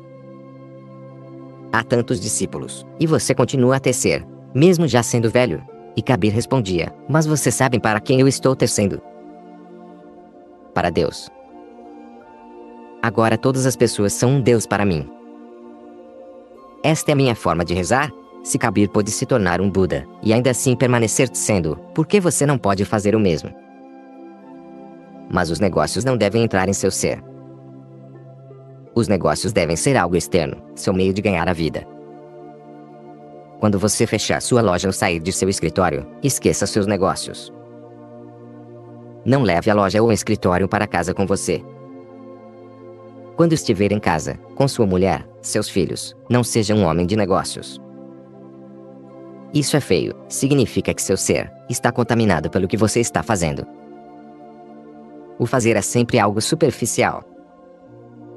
O ser deve permanecer transcendental em relação a seu fazer, e você deveria ser sempre capaz de colocar seu fazer de lado e entrar no mundo de seu ser. É sobre isso que a meditação diz respeito. Há certas mentes que funcionam permanentemente como se estivessem fazendo negócios. Em todas as dimensões de suas vidas, essas pessoas são pessoas de negócios. Se você for esse tipo de pessoa, aqui não é o seu lugar. Aqui é o lugar para os que estão dispostos a apostar.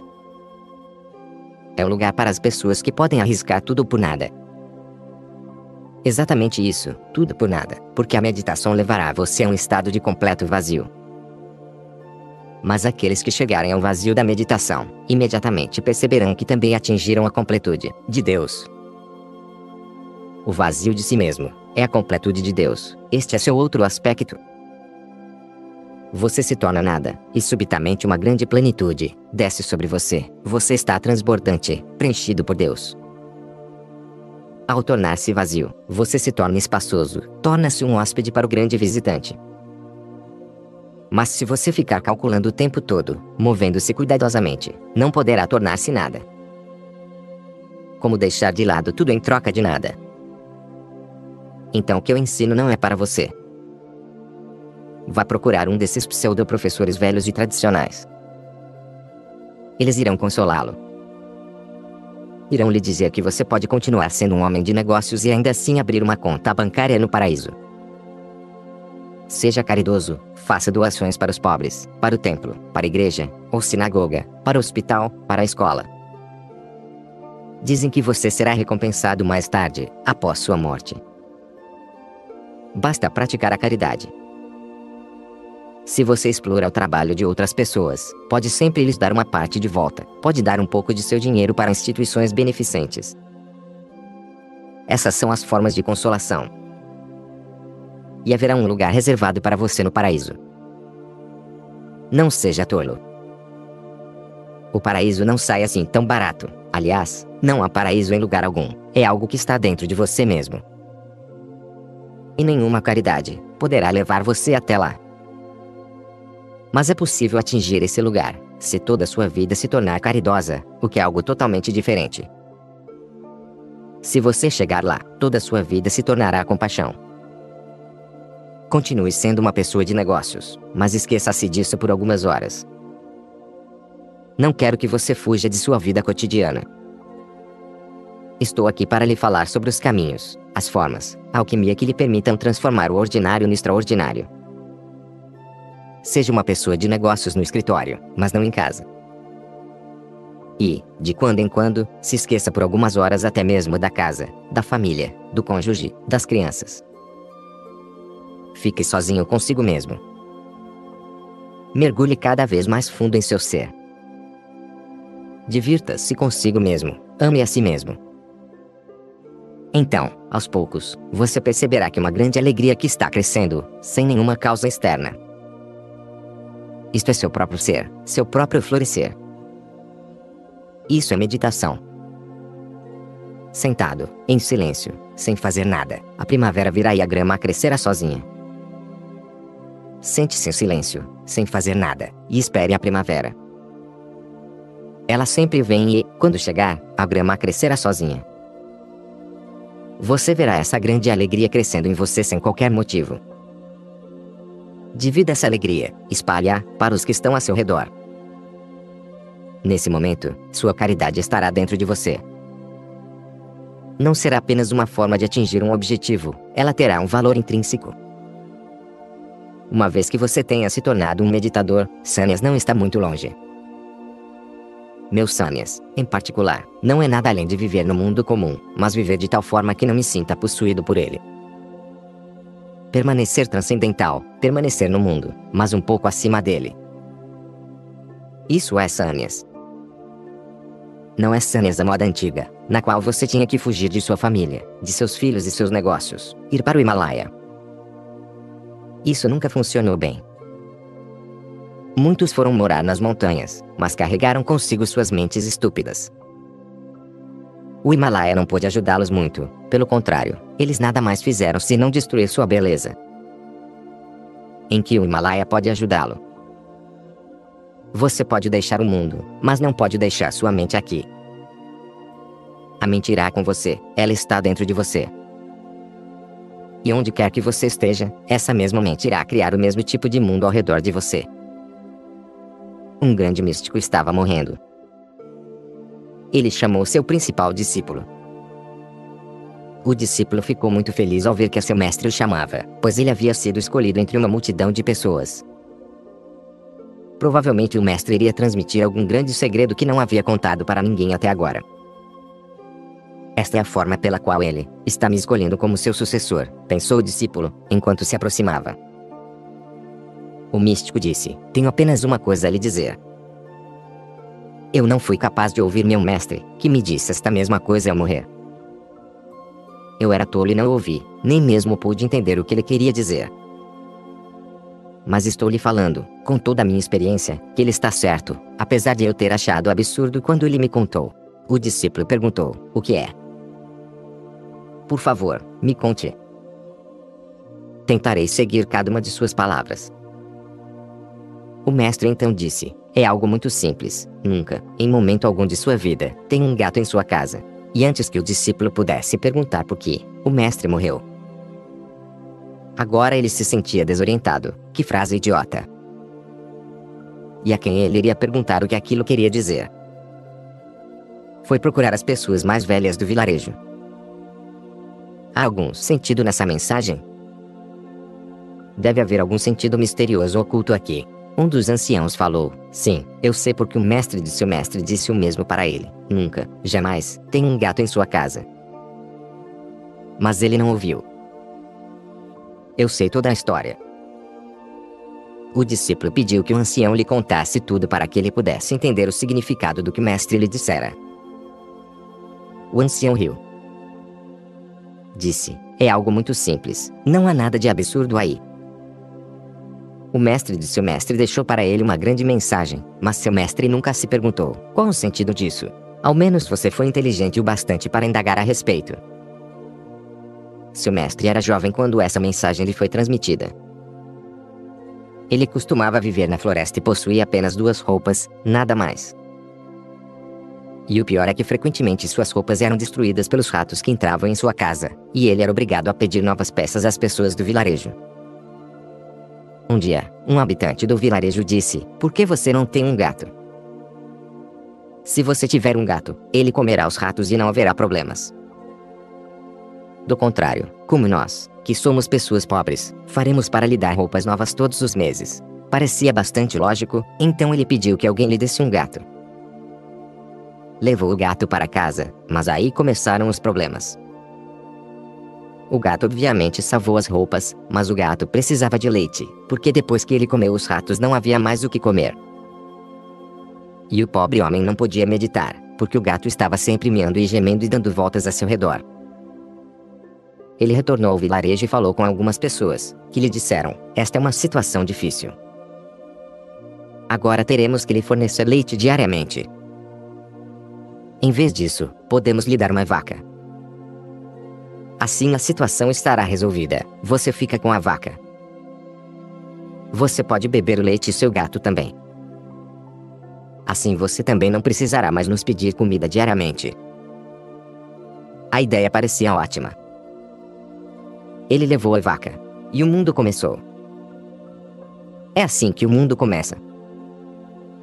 A vaca precisa de grama. E as pessoas disseram: No próximo feriado, nós limparemos uma área na floresta e prepararemos a terra. Você irá plantar um pouco de trigo e algumas outras coisas, e deixará uma parte para a grama. E os habitantes do vilarejo fizeram o que haviam prometido: limparam a floresta, araram o solo, plantaram trigo. Mas agora havia outro problema: era necessário irrigar a terra, cuidar da plantação. E o pobre homem gastava todo o seu dia com isso. Não havia mais tempo para ler as escrituras, nem para meditar.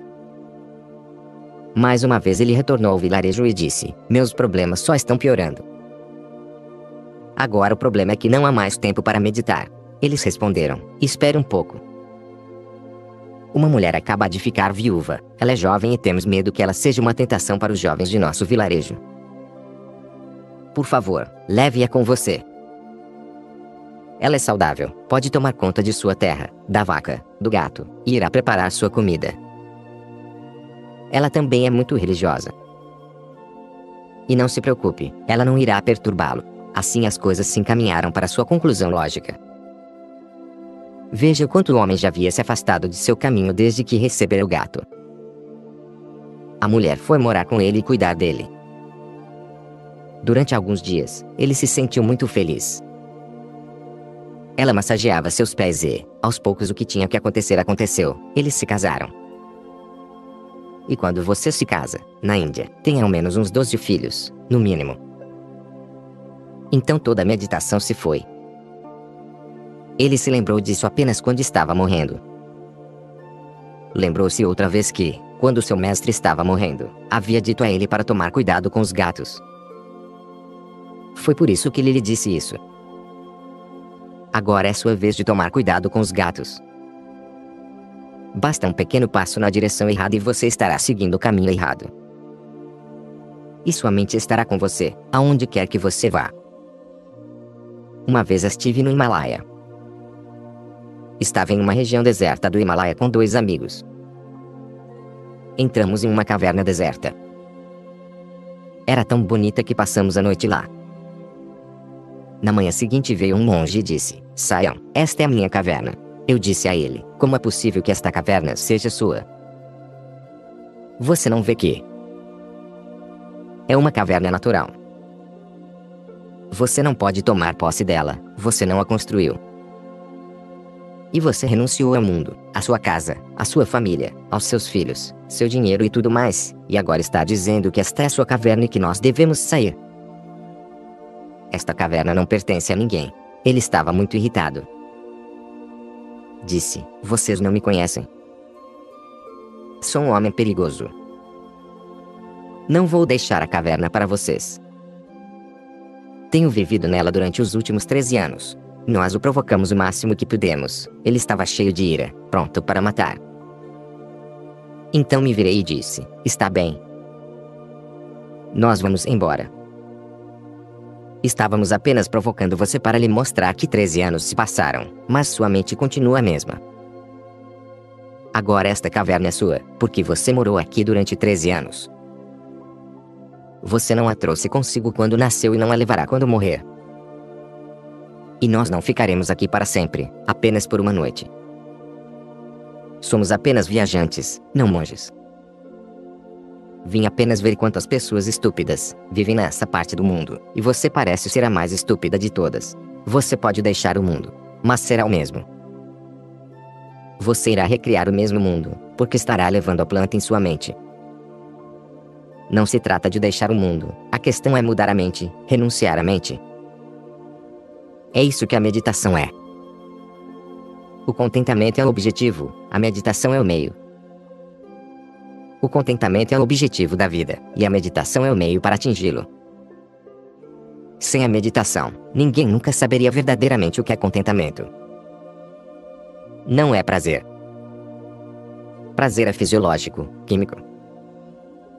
Não possui profundidade e é muito momentâneo. Por exemplo, um orgasmo sexual é prazer. Durante alguns instantes você está no topo do mundo, mas apenas naquele curto período de tempo. Logo em seguida vem uma profunda tristeza e uma depressão se instala. É com trema por isso que, após fazer amor, as pessoas dormem. É com trema uma forma de evitar a tristeza. Para garantir a reprodução das espécies, a natureza encontra maneiras espertas de fazer com que certas coisas aconteçam. Se não fosse pelo prazer, a atividade sexual pareceria tola. Seria como fazer ginástica ou yoga. Por conta do prazer, as pessoas estão dispostas a fazer várias coisas idiotas. Mas é apenas um fenômeno químico, hormonal, psicológico. Não pode ser mais profundo que isso, pois a fisiologia não é profunda. Contentamento não é nem mesmo alegria. O que chamamos de alegria é psicológico. Sempre que você encontra um momento de exaltação e entusiasmo, seu ego fica preenchido e você se sente alegre. Quando obtém uma vitória pessoal, é eleito ou ganha alguma competição, se sente alegre, pois você derrotou os adversários, obteve sucesso, fama, dinheiro, glória. Mas logo se cansará disso tudo. Apenas as pessoas bem-sucedidas sabem quão cansativo é o sucesso. Apenas as pessoas ricas sabem quão profundamente desapontadas estão. Mas elas nem mesmo podem dizer isso, porque pareceria ainda mais tolo, as pessoas iriam rir. Elas desperdiçaram suas vidas acumulando riquezas e agora dizem que isso foi uma má ideia. Sempre que seu ego estiver preenchido, você se sentirá feliz. Mas contentamento é um outro fenômeno, completamente diferente. Não pode ser prazer, pois não é fisiológico. Não pode ser alegria, pois não há preenchimento do ego. Pelo contrário, e a dissolução do ego, e a dissolução de sua entidade. Meditação é isso, a junção, a dissolução em meio ao todo, esquecendo completamente que você é algo separado, lembrando apenas de sua unidade com o todo. É por isso que Gurdjieff costumava chamar seu processo de meditação de autolembrança. Buda chamava sua meditação de lembrança correta. Somos um só com o todo, ainda que pensemos que estamos separados dele. Somos inseparáveis. Não podemos nos separar simplesmente porque pensamos que estamos separados. Basta lembrar. Basta deixar para trás essa falsa noção de que somos separados. Nesses raros momentos em que você deixar de lado seu ego, sua personalidade, seu complexo mente-corpo, para tornar-se apenas um observador, uma testemunha, uma consciência, você descobrirá a meditação. Com isso, você sentirá um grande contentamento, vindo de todas as direções, de todas as dimensões. Todo seu vazio interior será imediatamente preenchido. Ele se tornará um lago de contentamento. Este é o objetivo, e o método e a forma de atingi-lo são a meditação. Não há alternativa. Portanto, é preciso aprender a assimilar o espírito da meditação. Não importa quanto tempo irá levar, qual será o preço, é preciso estar pronto. Uma vez que você esteja pronto, não será difícil. É esse estado de espírito que faz com que você se torne merecedor desse enorme contentamento, e as coisas passam a ser bem simples então. Todos já nascemos místicos. Um amigo me disse uma vez: a meditação é para místicos. Por quê, então, você propõe sua prática para pessoas comuns? Primeiro, queria dizer que nunca encontrei uma pessoa comum. Isso não existe, é algo criado por pessoas egoístas.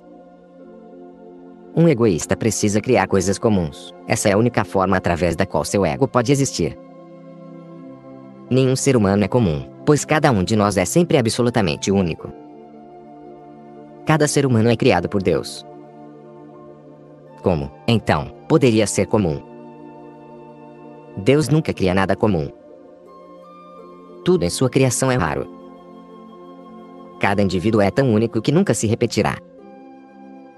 Você nunca foi antes, nunca será depois. Não é possível encontrar ninguém exatamente igual a você. Ainda assim, a meditação seria para místicos. É verdade, trata-se de algo para místicos, mas nós já nascemos místicos, pois cada um de nós carrega consigo um grande mistério que precisa ser compreendido, cada um de nós possui um grande potencial que precisa ser desenvolvido. Todos nascem com um futuro. Todos têm esperança. Qual o sentido, então, quando se fala em ser um místico? Um místico é alguém que está tentando desvendar os mistérios da vida, que está se movendo rumo ao desconhecido, que está explorando novos territórios, cuja vida é de exploração, de aventuras. E é assim que começa a vida de toda criança. com admiração, assombro, com muitas perguntas em seu coração. Cada criança é um místico. Mais tarde, em algum momento dentro do suposto processo de crescimento, você perde o contato com sua possibilidade interna de ser místico e torna-se negociante, ou balconista, ou cobrador, ou ainda padre. Você se torna outra coisa. E começa a pensar que você é esta outra coisa. E quando realmente acreditar nisso, então assim será de fato. Estou me esforçando, aqui, para destruir suas noções errôneas sobre si mesmo e para liberar o misticismo que há em você. Meditação é um caminho para liberar o misticismo e serve para qualquer um, sem exceção. A meditação é para místicos. Por quê, então, você propõe sua prática para pessoas comuns e para os filhos dessas pessoas. Ninguém é comum, e as crianças são as mais capazes de aprender. São místicos naturais, e antes que sejam destruídos pela sociedade, antes que sejam destruídos por outras pessoas condicionadas, corrompidas, o melhor a fazer é ensinar a elas algumas coisas sobre meditação. Meditação não é um condicionamento, porque não é uma doutrina. Meditação significa não ter um credo. Se você educa uma criança para ser cristã, estará transmitindo uma doutrina para ela. Estará forçando-a a acreditar em coisas que parecem absurdas, você precisa dizer à criança que Jesus nasceu de uma mãe virgem. Isso se torna um preceito básico. Nesse momento, você está destruindo a inteligência natural da criança. Se ela não acreditar em você, você ficará zangado e, sendo mais forte, poderá punir a criança. Se ela acreditar em você, estará indo contra sua inteligência intrínseca. O que você diz parece absurdo para a criança, mas ela precisa concordar com você. É, uma vez tendo concordado, começa a perder sua inteligência, começa a ficar mais burra. Se você ensinar uma criança a seguir os preceitos do islamismo, novamente você terá que lhe ensinar mil e um absurdos. O mesmo ocorre com o hinduísmo e todos os outros tipos de crenças, dogmas. Mas se você ensinar uma criança a meditar, não será uma doutrinação. Você não diz que ela precisa acreditar em nada, está apenas convidando-a para uma experiência de não pensamento. O não pensamento não é uma doutrina, é uma experiência. As crianças acabaram de vir do outro mundo, estavam próximas a Deus. Ainda lembram algo desse mistério, não o esqueceram completamente. Em algum momento irão esquecer, mas ainda tem a fragrância a seu redor. É por isso que todas as crianças parecem tão belas, tão graciosas. Você já viu alguma criança feia? Mais tarde, na vida, é difícil encontrar pessoas belas. O que acontece com essa beleza? Como ela desaparece? Que calamidade acontece durante o processo de crescimento que torna as pessoas feias? Elas começam a perder sua graciosidade no dia em que começam a perder sua inteligência. Começam a perder seu ritmo natural, sua elegância natural, e começam a aprender comportamentos plastificados não podem mais rir, chorar ou dançar espontaneamente. São forçadas para dentro de uma gaiola, uma camisa de força. São aprisionadas. As correntes que as prendem são sutis e não muito fáceis de perceber. São correntes feitas de pensamento, cristianismo, hinduísmo, islamismo. As crianças foram acorrentadas, mas não podem ver as correntes, então não podem lidar com elas e sofrerão durante toda a sua vida. É uma prisão e tanto. Não é como colocar uma pessoa na cadeia, mas sim criar uma cadeia ao redor da pessoa. Aonde quer que ela vá, a cadeia estará junto. Ela pode ir até o Himalaia, sentar-se em uma caverna, ainda assim será um hindu, um cristão. E continuará com seus pensamentos. A meditação é uma forma de se aprofundar em si mesmo até o ponto em que não há mais pensamentos. Por isso, não é uma doutrinação. Na verdade, não está ensinando nada a você, apenas está tornando você mais alerta para sua própria capacidade interna de ser sem pensar, de ser longe da mente. E o melhor momento é quando a criança ainda não foi corrompida. A mente é tagarela. Quando uma criança nasce, ela não tem uma mente, não há tagarelice dentro dela. Leva de 3 a 4 anos para que a mente, que é apenas um biocomputador, comece a funcionar. A mente precisa ser alimentada com informações. É por isso que, se você tentar voltar no tempo através da memória, irá parar em algum momento em torno dos 3 ou 4 anos. Antes disso, está tudo em branco. Você estava lá, com certeza, e várias coisas aconteceram, vários incidentes, mas aparentemente os registros não foram gravados na memória, por isso você não pode se lembrar. A partir dos 3 ou 4 anos, contudo, as coisas começam a ficar mais claras. A mente obtém seus dados dos pais, da escola, de outras crianças, de vizinhos, de parentes, da sociedade como um todo. Há fontes em toda parte a seu redor. E você já deve ter visto crianças pequenas, quando começam a falar, repetindo várias vezes a mesma palavra. Quanto à felicidade, um novo mecanismo começou a funcionar dentro delas. Quando elas puderem formular frases, irão fazê-lo com grande alegria também, repetindo-as várias vezes. Quando começarem a fazer perguntas, farão perguntas sobre tudo e mais um pouco. Note que elas não estão interessadas em suas respostas. Observe uma criança fazendo perguntas. Ela está apenas se divertindo com o fato de poder fazer perguntas. Uma nova faculdade veio à tona dentro dela. É assim que a coleção começa. Depois a criança aprenderá a ler, e haverá mais palavras. E, em nossa sociedade, o silêncio não traz recompensas. As palavras pagam, por isso, quanto mais articulado você for, mais você irá ganhar. Quem são seus líderes? Quem são seus políticos? Quem são seus professores?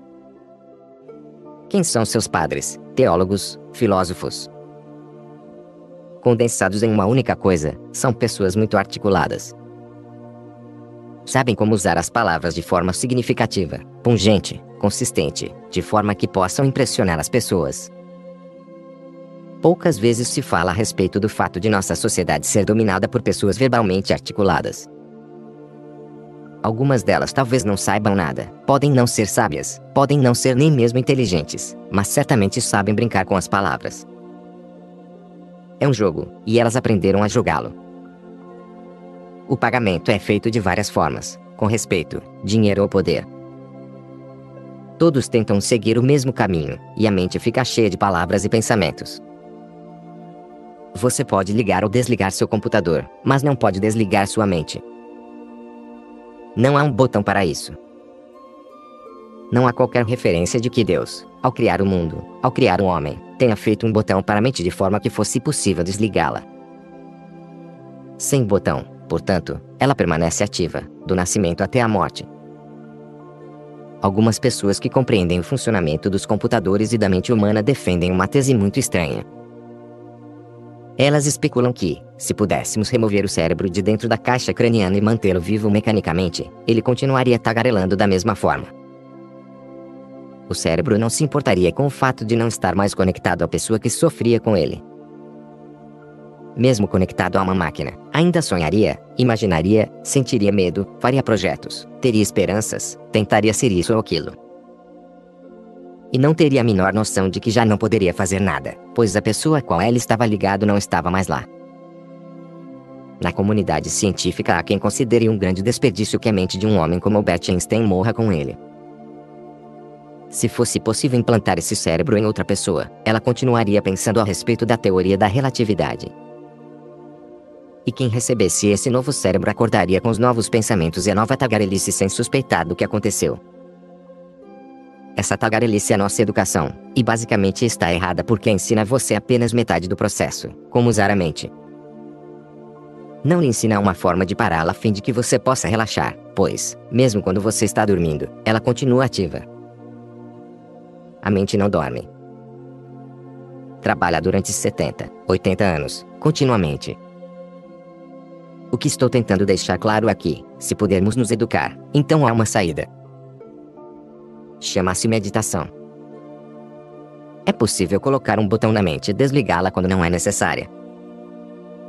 Isso ajuda de duas formas. Irá lhe trazer uma paz e um silêncio que você nunca conheceu antes, e irá lhe dar um conhecimento sobre si mesmo que, devido à tagarelice da mente, nunca foi possível atingir. Ela sempre o manteve ocupado. Além disso, trará repouso à própria mente. E se pudermos dar descanso à mente, ela poderá fazer as coisas de forma mais eficiente, mais inteligente. Você sai ganhando dos dois lados, tanto do lado da mente, quanto do lado do ser. Basta aprender a fazer a mente parar, a dizer para ela que basta. É hora de ela dormir enquanto você permanece acordado. Use a mente apenas quando necessário, e ela estará sempre fresca, jovem, cheia de energia. Tudo que você disser será algo mais do que palavras vazias, estará cheio de vida, de autoridade, de verdade, sinceridade, e terá grande sentido. Talvez você use exatamente as mesmas palavras, mas a mente terá adquirido tanto poder, ao descansar, que cada palavra se tornará fogo e terá poder. Aquilo que conhecemos como carisma é simplesmente uma mente que sabe relaxar e coletar energia. Por isso, quando ela fala, é poesia pura, é divino. Quando fala, não é necessário fornecer evidências ou demonstrar a lógica, apenas sua própria energia é suficiente para influenciar as pessoas. Talvez, pela primeira vez, eu esteja dizendo a você o que é o carisma, porque sei por experiência própria. Uma mente que trabalha dia e noite acaba se tornando fraca e sem brilho. Na melhor das hipóteses, consegue ser utilitária. Você vai comprar vegetais, isso é útil. Mas não há poder nessa mente cansada para nada além disso. Sendo assim, milhões de pessoas que poderiam ser carismáticas continuam pobres, banais, sem qualquer autoridade ou poder. Se for possível, e eu afirmo que de fato é, colocar a mente em silêncio e usá-la apenas quando necessário, então ela estará presente com uma enorme força. Terá reunido tanta energia que cada palavra proferida irá diretamente para seu coração. As pessoas pensam que as mentes das personalidades carismáticas são hipnóticas, mas não é verdade. O que elas têm é um poder, um frescor. Para elas, é sempre primavera. Essa é a parte que diz respeito à mente. No que diz respeito ao ser, o silêncio abre um novo universo de eternidade, de imortalidade, de tudo aquilo que você pode pensar como sendo uma bênção, uma graça. Por isso é que insisto em dizer que a meditação é a religião essencial, a única religião. Nada mais é necessário. Todo o resto consiste em rituais que não são essenciais. A meditação é a essência pura. Não é possível remover nada dela. Ela lhe traz o melhor dos dois mundos. Ela lhe dá um outro mundo, o divino, e lhe dá também esse mundo terreno. Através da meditação, você não é mais pobre, tem uma riqueza enorme, que não é feita de dinheiro. Há muitos tipos de riqueza, e o homem que é rico por causa do dinheiro está no ponto mais baixo da escala, se falarmos em termos das categorias de riqueza. Deixe-me colocar as coisas dessa forma: um milionário é o mais pobre dos homens ricos. Quando observado do ponto de vista dos pobres, ele é o mais rico dos homens pobres. Mas, quando observado do ponto de vista de um artista criativo, de um dançarino, de um músico, de um cientista, ele é o mais pobre dos homens ricos. E, no que diz respeito ao mundo dos iluminados, ele nem mesmo pode ser chamado de rico. A meditação, no final das contas, irá torná-lo rico, de forma absoluta, ao lhe dar o mundo de seu ser interior, e também rico, de forma relativa, pois irá libertar os poderes da mente para qualquer talento que você possa ter. Minha própria experiência mostra que todos nasceram com algum dom e, a menos que esse talento seja vivenciado ao máximo, algo ficará faltando nessa vida. A pessoa continuará sentindo que, de alguma forma, algo que deveria estar presente não está. Dê um descanso à sua mente, ela precisa disso. E é tão simples, basta colocar-se de fora, tornar-se uma testemunha. Lentamente, aos poucos, a mente aprenderá a ficar em silêncio. Uma vez que a mente tem aprendido que o silêncio a torna mais forte, suas palavras não mais serão meras palavras. Terão um valor, uma riqueza e uma qualidade que nunca antes tiveram. Serão diretas como uma flecha. Ultrapassarão as barreiras da lógica e irão direto ao coração. Nesse momento, a mente será uma boa serva, com enorme poder, nas mãos do silêncio. Nesse momento, o ser será o mestre, e o mestre poderá usar a mente quando for necessário e desligá-la quando não for. A mente é um fenômeno social. A mente só pode existir em sociedade. Ela é um fenômeno social, pois necessita da presença de outras pessoas. Você não pode sentir raiva quando está sozinho ou, se isso acontecer, se sentirá tolo. Você não pode ficar triste quando está sozinho, pois não há desculpa para tal. Também não pode se tornar violento, é necessário que haja mais alguém por perto. Você não pode falar, não pode continuar tagarelando. Não pode usar a mente, ela não pode funcionar, e quando a mente não pode funcionar, ela se torna ansiosa e preocupada. Ela precisa funcionar, precisa de alguém com quem se comunicar, a mente é um fenômeno social, um subproduto da sociedade. Não apenas da sociedade moderna, mas de qualquer sociedade. Mesmo nos tempos ancestrais, quando alguém ia caçar sozinho na floresta, essa pessoa ficava ansiosa, ficava deprimida no começo. A diferença não está na mente, a diferença está no grau de paciência. A mente permanece a mesma, seja ela moderna ou antiga, mas nos velhos tempos as pessoas eram mais pacientes, podiam esperar, Hoje você não sabe mais ser paciente, e aí está o problema. Nos velhos tempos, no mundo antigo, especialmente no Oriente Traço, não havia consciência do tempo. É por isso que os relógios não foram inventados no Oriente. Poderiam ter sido inventados na China, talvez, mas eles não estavam interessados no tempo. A mente moderna se interessa em demasia pelo tempo. Por quê? Isto é parte da influência cristã no mundo. Com o cristianismo e o islamismo, a consciência do tempo passou a fazer parte do mundo. Há razões para tal. No pensamento cristão, acredita-se que haja apenas uma vida. É contrema a primeira e a última. Se você morrer, não terá mais tempo, então todo o tempo que você tem são 70 ou 80 anos, talvez. Por isso há tanta pressa no Ocidente. Todos correm porque a vida está se esvaindo. A cada momento seu tempo de vida restante diminui. O tempo está passando e você está morrendo. Tantos desejos para realizar e tão pouco tempo para realizá-los. Isso obviamente gera ansiedade. No Oriente, por outro lado, sempre se acreditou que a vida seja eterna. Assim sendo, o tempo não importa, não há pressa, pois você passará por aqui muitas vezes, já esteve aqui milhões de vezes e voltará milhões de outras vezes. Esta não é a primeira nem a última vida, apenas mais uma dentro de uma longa cadeia, e você está sempre no meio, pois não há início nem final. Por que, então, ter pressa? Há tempo suficiente para tudo. Em uma das escrituras tibetanas está escrito que, mesmo se você tiver que correr, deve fazê-lo devagar. Se você correr, jamais atingirá lugar algum. Perceba o aparente paradoxo. Sente se você atingirá seu objetivo, mas, se correr, não chegará a lugar algum. Nessa cadeia eterna, de milhões de vidas, há sempre tempo suficiente. A paciência, então, se torna possível. Mas no Ocidente, como há apenas uma vida, a cada momento um pouco dessa vida vai se transformando em morte. Há uma perda constante, nada é realizado, nenhum desejo é satisfeito, tudo está incompleto. Como você pode ser paciente? Como esperar? Tornou-se impossível esperar.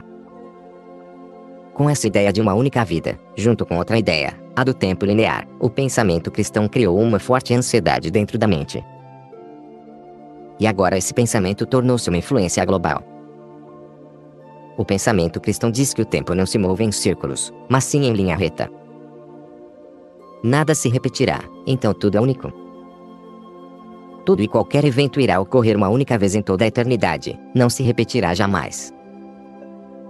Não é um círculo, não é como uma roda em movimento, na qual um ar irá girar várias vezes. No Oriente, o tempo é um conceito circular, como as estações se movendo em um círculo. Se o verão chega agora, então chegará sempre. Sempre foi assim e assim será para sempre. Este conceito oriental está mais próximo da verdade. A Terra se move em um círculo, o Sol se move em um círculo, as estrelas se movem em um círculo e a vida também. Todo movimento é circular, e o tempo não pode ser uma exceção. Se o tempo se mover, irá fazê-lo de forma circular. O conceito linear de tempo está absolutamente errado. É por isso que, no Oriente, nunca nos interessamos muito por história. Estivemos interessados pelos mitos, mas não pela história. Foi o Ocidente que introduziu a história no mundo. É por isso que Jesus tornou-se o centro da história, o início do calendário. Medimos o tempo com a ideia de antes de Cristo e depois de Cristo. Cristo tornou-se o centro de toda a história, a primeira pessoa histórica. Buda não é histórico, nem Krishna. Não é possível ter certeza sobre o nascimento de Krishna, se ele existiu de fato ou não, se foi apenas uma história ou se houve fatos históricos. Ninguém nunca se preocupou com isso no Oriente. Dizem simplesmente que todas as coisas são histórias, que já foram contadas muitas vezes e serão contadas de novo. Não é preciso, então, preocupar-se com os fatos, pois os fatos são repetitivos. É melhor preocupar-se com o tema. Caso contrário, coisas importantes podem passar despercebidas. Disse que, antes do nascimento de Rama, um dos avatares da Índia, Valmiki, escreveu sua história. Antes mesmo que ele nascesse. Isso é impossível. Como alguém pode escrever sobre alguém que ainda não nasceu? Mas Valmiki escreveu primeiro, então Rama teve que seguir essa história, fosse como fosse. Como isso aconteceu? Parece um mistério, mas não é, se olharmos o tempo do ponto de vista oriental. Valmiki disse: Conheço Rama, porque ele já nasceu antes em muitas eras. Vou criar a história, pois já conheço o tema, aquilo que é essencial. Irei colocar o que não for essencial na história. E Rama deve ter pensado: por que contradizer Valmiki? Por que ir contra o que esse velho homem disse? Vou seguir o que está escrito. E assim o fez. O Oriente vive imerso em mitos. Um mito significa um tema repetitivo. O essencial está sempre presente, no Ocidente, os mitos não têm sentido. Se você puder provar que alguma coisa é mitológica, ela perde seu sentido. É preciso provar sempre que foram fatos históricos, que aconteceram dentro do tempo. É necessário ser absolutamente preciso. Como eu disse antes, este conceito linear de uma vida única cria ansiedade. Por isso, quando você fica em silêncio, sozinho, fica preocupado, uma coisa é certa para você: o tempo está sendo desperdiçado. Você não está fazendo nada, está apenas sentado. Por que você está desperdiçando sua vida? E este tempo não pode ser recuperado, porque no Ocidente se ensina que tempo é dinheiro. Isto está absolutamente errado, porque a riqueza é criada pela escassez e o tempo não é escasso. Toda a economia depende da escassez. Se alguma coisa é escassa, ela se torna valiosa, mas o tempo não é escasso, está sempre presente. Não é possível esgotá-lo, então o tempo não pode ser econômico e, portanto, não pode representar riqueza. Ainda assim, continuam ensinando que o tempo é uma riqueza que não deve ser desperdiçada, pois não voltará.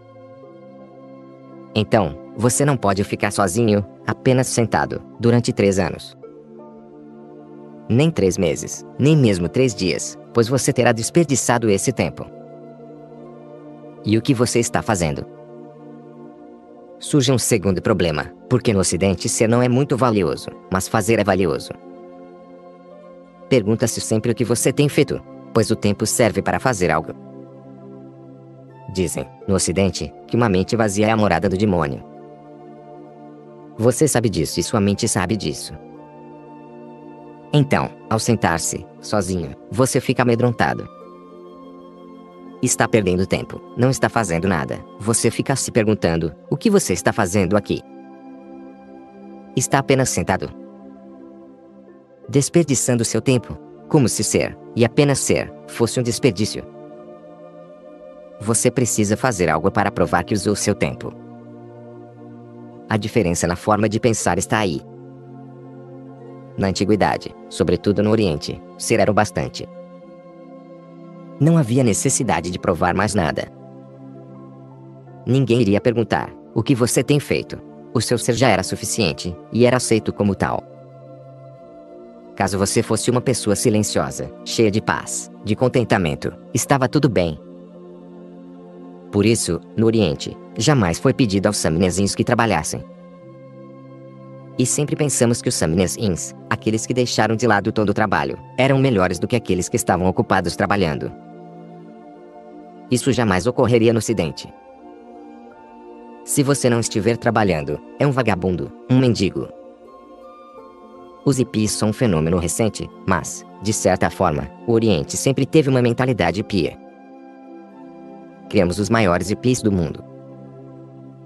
Buda e Mavira, sem qualquer ocupação, sentados, meditando, aproveitando seu ser, apenas extraindo o contentamento de seu jeito de ser, sem fazer nada. Mas nós os respeitávamos, eram os seres supremos, os mais elevados. Buda era um pedinte, mas até os reis ajoelhavam-se a seus pés. No Oriente sempre foi totalmente diferente. O ser era respeitado. Não se perguntava o que a pessoa fazia, mas sim quem a pessoa era. E isso bastava. Se você tivesse descoberto a compaixão, se tivesse florescido, isso bastava. A sociedade devia ajudá-lo e servi-lo. Ninguém dizia que você deveria trabalhar ou que deveria criar algo. No Oriente, pensava-se que vivenciar seu próprio ser era a mais alta forma de criatividade, e a presença de um homem assim era valorizada. Ele poderia ficar anos em silêncio. Mavira passou 12 anos em silêncio.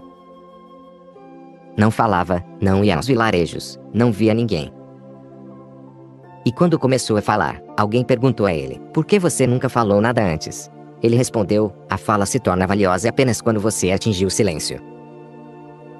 Do contrário, é fútil. Não apenas fútil, mas também perigosa, pois você está jogando lixo na cabeça dos outros. Foi esse o esforço que fiz, o de falar apenas quando toda fala houvesse cessado dentro de mim. Quando essa fala interior desaparecesse, eu poderia falar, Nesse momento, não seria uma doença. E todos podiam esperar, pois acreditavam em reencarnação. Há histórias de discípulos que vinham procurar um mestre e esperavam durante 30 anos, sem perguntar nada. Apenas esperavam até que o mestre dissesse: Por que você veio? 30 anos é muito tempo, uma vida inteira desperdiçada, mas esperar durante 30 anos trará uma realização. Há ocidentais que vêm me procurar e dizem: Estamos de partida esta tarde, então nos conte o segredo. Nos diga como podemos nos tornar silenciosos. Desculpe, mas não podemos ficar, precisamos partir. Estão pensando de acordo com as categorias que aprenderam: café instantâneo e traço. Por isso acreditam que deve haver uma meditação instantânea. Algum segredo que eu possa lhes contar e que resolva a questão. Não há segredo algum. É com tremo um longo esforço, que requer muita paciência, e quanto mais pressa você tiver, mais tempo levará. Lembre-se disso. Se você não estiver com pressa, pode acontecer agora. Quando você não está com pressa, sua mente possui dentro de si a qualidade adequada. O silêncio está lá. Siga devagar com paciência. Não tenha pressa, pois o objetivo não está em algum outro lugar, mas sim dentro de você. Quando você não estiver com pressa, quando não estiver indo para lugar algum, irá senti-lo. No entanto, se estiver correndo, não poderá sentir nada, pois estará preocupado e tenso. No Japão, a meditação é chamada de zazen. Zazen significa apenas sentar sem fazer nada. Os monges zen têm que se sentar durante seis horas por dia, às vezes mais. O mestre nunca lhes dá nada para fazer, eles apenas têm que ficar sentados. Foram treinados para sentar, sem pedir nada para fazer, nem mesmo um mantra. Apenas sentar. Parece fácil, mas na prática é muito duro, porque a mente pede algum trabalho, algo para fazer. E a mente fica dizendo: por quê? Por que perder tempo? Por que ficar aqui, apenas sentado? o que irá acontecer só por estar sentado. Ainda assim, durante muitos anos, o aprendiz permanece sentado, dia após dia. Então, aos poucos, a mente se cansa de você, se cansa de não ser ouvida e para de perguntar. Quando isso acontece, aos poucos você descobre uma nova força de vida dentro de si que sempre esteve presente, mas você estava tão ocupado que não podia ouvi-la, não podia senti-la. Ao se livrar das ocupações, começou a senti-la. A mente sempre criou problemas e gerou solidão. Experimente ficar sozinho durante, no mínimo, três meses, mas decida, com antecedência, que, aconteça o que acontecer, você não ouvirá sua mente. Decida com antecedência que você está pronto a desperdiçar três meses, de forma que não seja necessário ficar pensando constantemente que você está perdendo tempo. Você irá simplesmente sentar e esperar. É possível, então, que ocorra um milagre. Em algum momento nesses três meses, um dia você tomará consciência de seu ser. Quando não há tarefas a executar, coisas a fazer, você pode perceber o ser, tornar-se consciente dele. Se há coisas demais sendo feitas, você apenas segue em frente, esquecendo o ser que está escondido por trás. A psicologia dos Budas. Sigmund Freud criou a psicanálise baseada na análise da mente.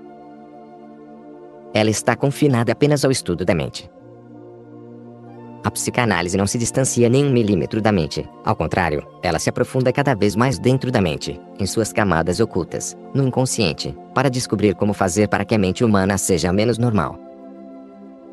O objetivo da psicanálise freudiana não é muito ambicioso.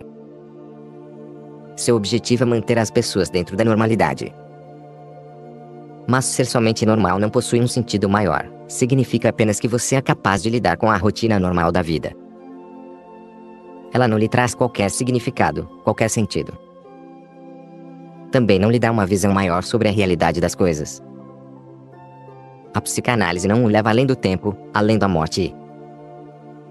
É, quando muito, um mecanismo útil para aqueles que ficaram tão fora da normalidade que se tornaram incapazes de lidar com seu cotidiano serve para pessoas que não conseguem conviver com outras pessoas, que não trabalham, que se tornaram fragmentadas.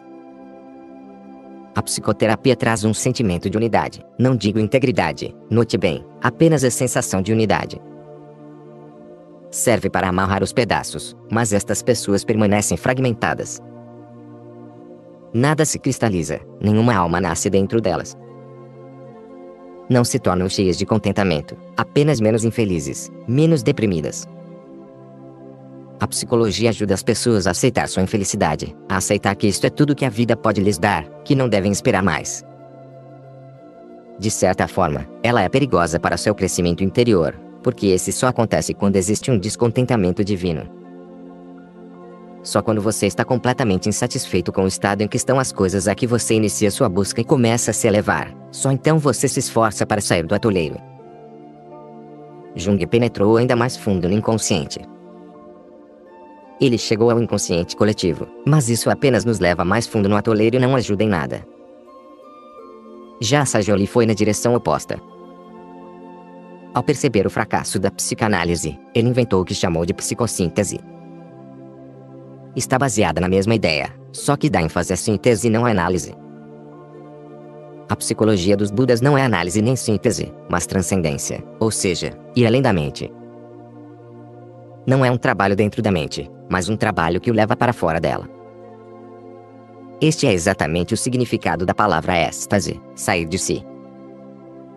Quando você é capaz de deixar sua mente, quando se torna capaz de criar uma distância entre sua mente e seu ser, então você terá dado o primeiro passo na psicologia dos Budas. Um milagre acontece. Quando você sai da sua mente, todos os problemas dela desaparecem, porque a própria mente desaparece. Ela perde o controle sobre você. A psicanálise é como podar os ramos de uma árvore. Novos brotos crescerão, pois as raízes não foram cortadas. E a psicossíntese é como colar os ramos caídos de volta na árvore. Isso também não trará vida aos ramos, que continuarão com um aspecto feio. Eles não estarão verdes, não farão parte da árvore, estarão apenas colados a ela. A psicologia dos Budas corta todas as raízes da árvore que cria as neuroses e psicoses e que gera o homem fragmentado, mecânico, robotizado. E o caminho é simples. A psicanálise demora muitos anos e, ainda assim, o homem permanece o mesmo. ela apenas renova a estrutura antiga, remendando aqui e ali, aplicando uma mão de tinta para disfarçar. Mas continua sendo a mesma casa, nada foi radicalmente alterado. Ela não transformou a consciência do homem. A psicologia dos Budas não funciona dentro da mente. Ela não está interessada em analisar ou sintetizar, apenas ajuda você a sair de sua mente para que possa dar uma olhada pelo lado de fora. E este próprio olhar já é uma transformação. No momento em que você consegue olhar para sua mente como um objeto, você se distancia, perde sua identificação com ela. Une a distância criada e as raízes são cortadas. Porque as raízes são cortadas dessa maneira. Porque é você quem alimenta a mente. Se você está identificado, você alimenta a mente. Caso contrário, você interrompe essa alimentação. Ela cai morta por si só. Existe uma bela história que eu adoro contar. Diz a lenda que um dia, já em idade bastante avançada, Buda passava por uma floresta. Era um dia quente de verão e ele estava com muita sede. Então ele disse a Ananda, seu discípulo Mor, você precisa voltar, passamos por um pequeno riacho 5 ou 6 quilômetros atrás. Vá, leve a minha vasilha de esmolas e me traga um pouco de água. Estou com sede e cansado. Ananda retornou, mas, ao chegar ao local, percebeu que alguns carros de bois haviam atravessado o riacho, revolvendo o leito de folhas secas e deixando a água enlameada. Já não era mais possível beber daquela água, ela estava muito suja. Ele voltou com as mãos vazias, dizendo: Você precisa esperar um pouco. Eu vou seguir adiante, pois ouvi falar de um grande rio apenas 3 ou 4 quilômetros daqui. Eu trarei água de lá. Mas Buda insiste dizendo: Volte e traga água do mesmo riacho. Ananda não conseguia entender tanta insistência, mas, se o mestre estava ordenando, o discípulo obedeceria. Assim, ele retornou ao riacho, mesmo sabendo do absurdo que seria caminhar 5 ou 6 quilômetros, sabendo que a água não era boa para ser bebida. Ao retornar, Buda disse: E não volte se a água ainda estiver suja. Se estiver suja, simplesmente sente a margem do riacho e permaneça em silêncio. Não faça nada, não entre no riacho. Apenas sente a margem em silêncio e observe. Cedo ou tarde a água estará límpida novamente. Você poderá encher a vasilha e voltar. Ananda retornou ao local. Buda estava certo. A água estava quase límpida. As folhas tinham sido levadas. A sujeira tinha assentado. Mas ainda não estava absolutamente límpida. Assim, ele se sentou à margem e apenas observou o rio fluir. Lentamente, ele se tornou transparente como um cristal e Ananda retornou dançando. Ele havia entendido por que Buda fora tão insistente, pois na sua insistência Buda havia deixado uma mensagem que ele compreendera. Ananda entregou a água a Buda e o agradeceu, tocando seus pés. Buda então disse: O que você está fazendo? Sou eu quem deveria agradecê-lo por ter me trazido água. Ananda retorquiu: Agora eu entendo. No início, eu estava com raiva. Eu não demonstrei, mas estava com raiva porque achava que era absurdo voltar. Agora, entendi a mensagem. Sentado à margem do riacho, me dei conta de que a mesma coisa acontece com minha mente. Se eu mergulhar no rio, eu sujarei novamente. Se eu mergulhar na mente, apenas criarei mais barulho, mais problemas serão desenterrados e irão começar a aparecer. Aprendi a técnica simplesmente ao sentar à margem. Fique sentado à margem de sua mente, observando sua sujeira, seus problemas, suas folhas podres, mágoas, feridas, memórias, desejos. Sente-se despreocupadamente à margem de tudo e aguarde o momento em que tudo estará límpido novamente. Isto acontecerá por si só porque, no momento em que se sentar à margem de sua mente, você não estará mais transmitindo energia para ela. Essa é a verdadeira meditação. A meditação é a arte da transcendência. Freud falou em análise, a Sajoli em síntese. Os Budas sempre falaram em meditação e consciência. O que há de tão especial nesse terceiro tipo de psicologia? Meditação, percepção, observação, testemunho, isso é único. Você não precisa de um psicanalista. Você pode fazer isto sozinho. Na verdade, você tem que fazer isto sozinho. Não é preciso nenhum manual, pois o processo é simples quando executado, caso contrário, parece muito complicado. A própria palavra meditação assusta muitas pessoas, pois elas pensam que é algo difícil e árduo. Sim, se você não meditar, fica tudo muito difícil e árduo. É como nadar. No início, parece muito difícil, mas depois que você descobre o processo vê que é simples.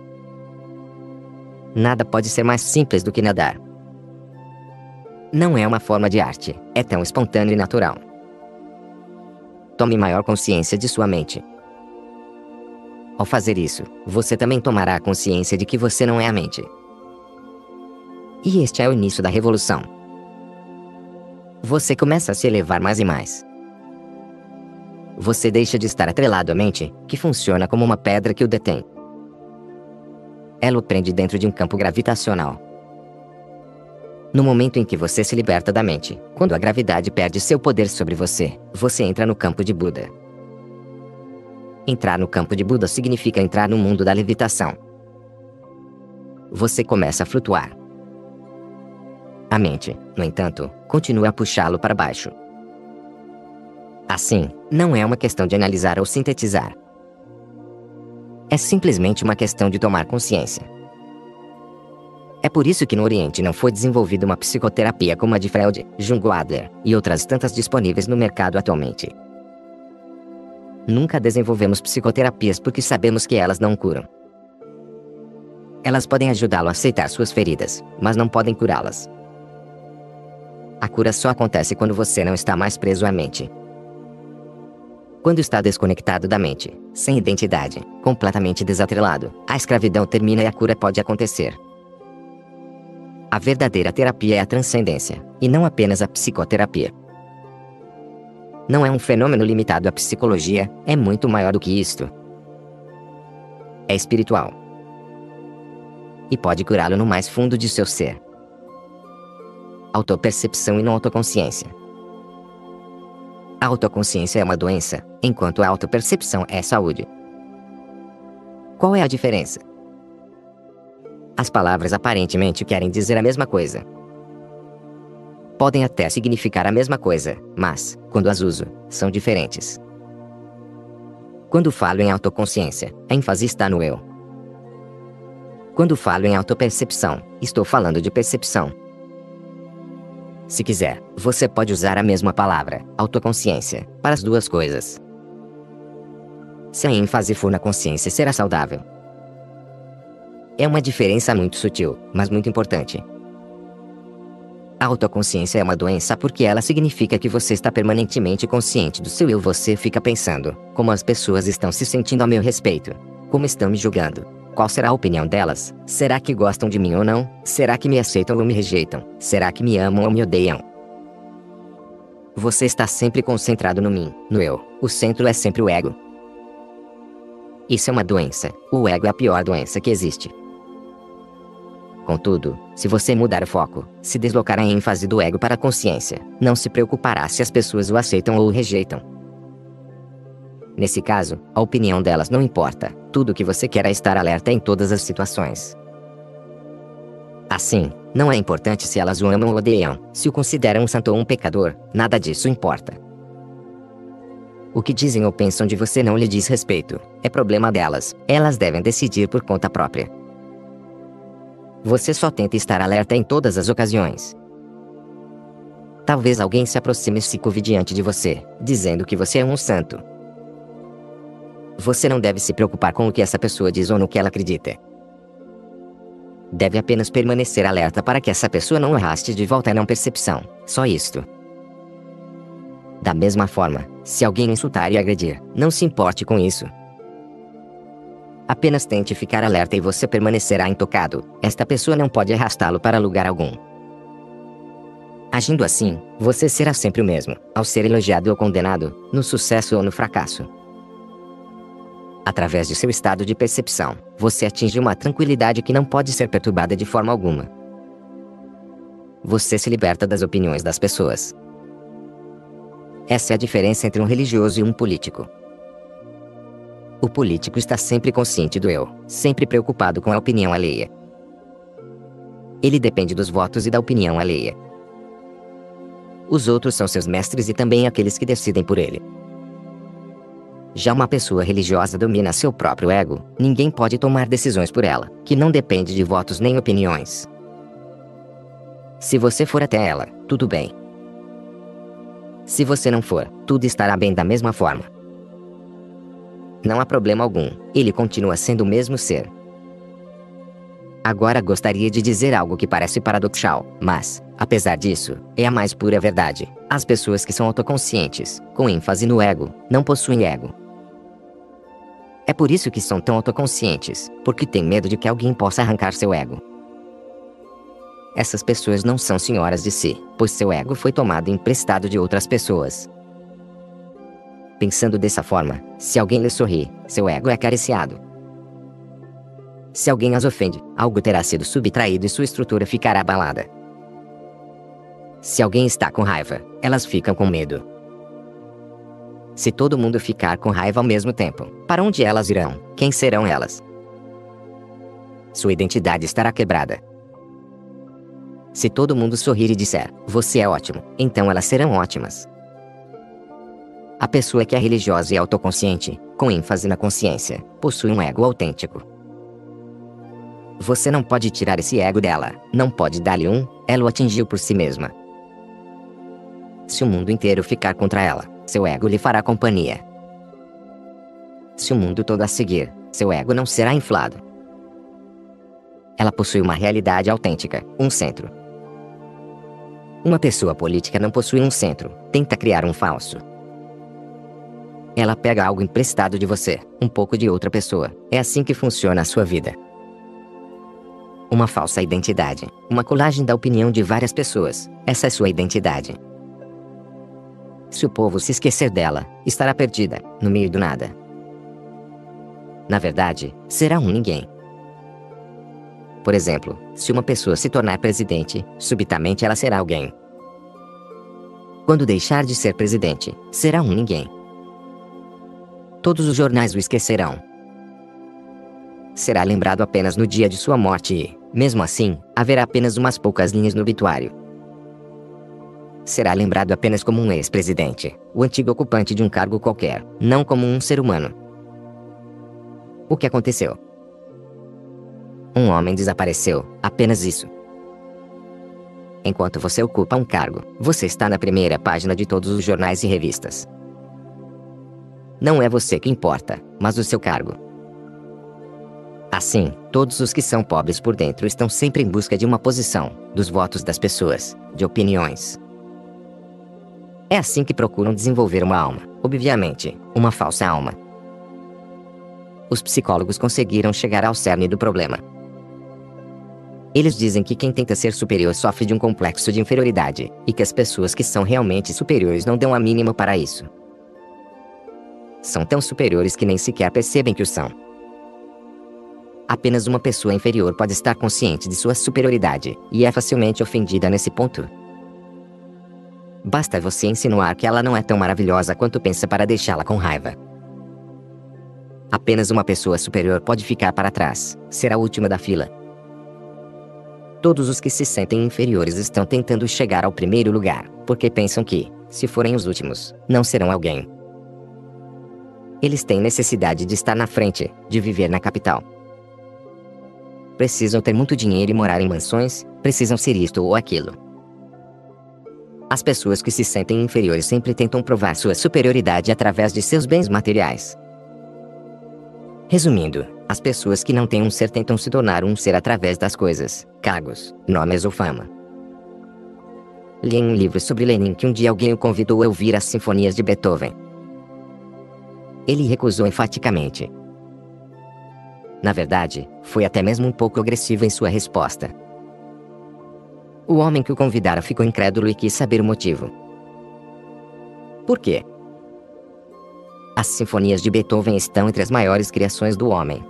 Lenin respondeu, talvez, mas toda boa música contrária a revoluções porque propicia um contentamento muito profundo e, desta forma, a música pacifica as pessoas. Portanto, sou contra todo e qualquer tipo de música. Se boa música se espalhasse pelo mundo, as revoluções desapareceriam. A lógica é relevante. O que Lenin está dizendo é verdade para todos os políticos.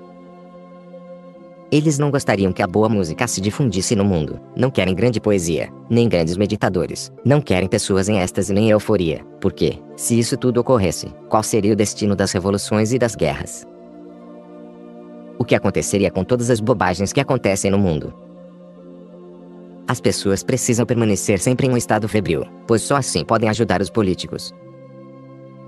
Se o povo estiver satisfeito, contente, feliz, quem se importará com o governo? As pessoas o esqueceriam completamente. Elas apenas iriam querer dançar, ouvir música e meditar. Neste cenário, que importância teria o presidente americano? Nenhuma. Mas quando as pessoas que não têm eu não estão satisfeitas, elas continuam a apoiar outros eus porque esta é a única maneira que têm para obter apoio para suas próprias existências. Lembre-se de que a autoconsciência, com ênfase no ego, é uma doença muito grave e profunda.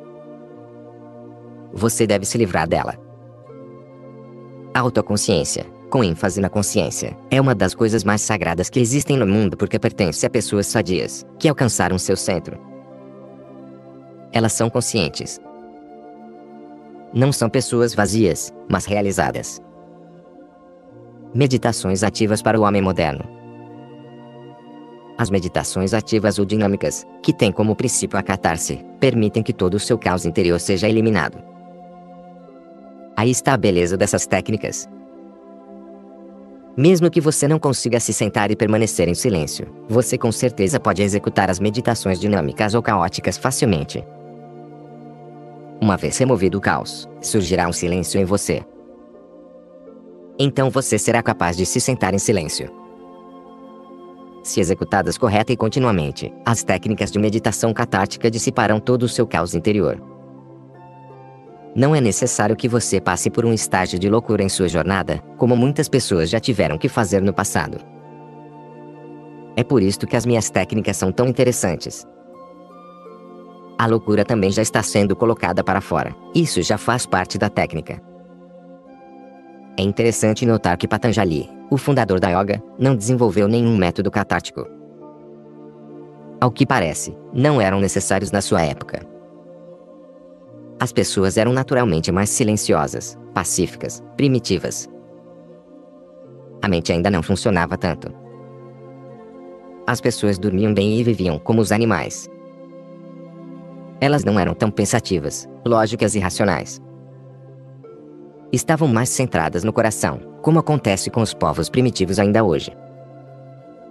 Além disso, a vida funcionava de uma forma tal que produzia muitas catarses automaticamente.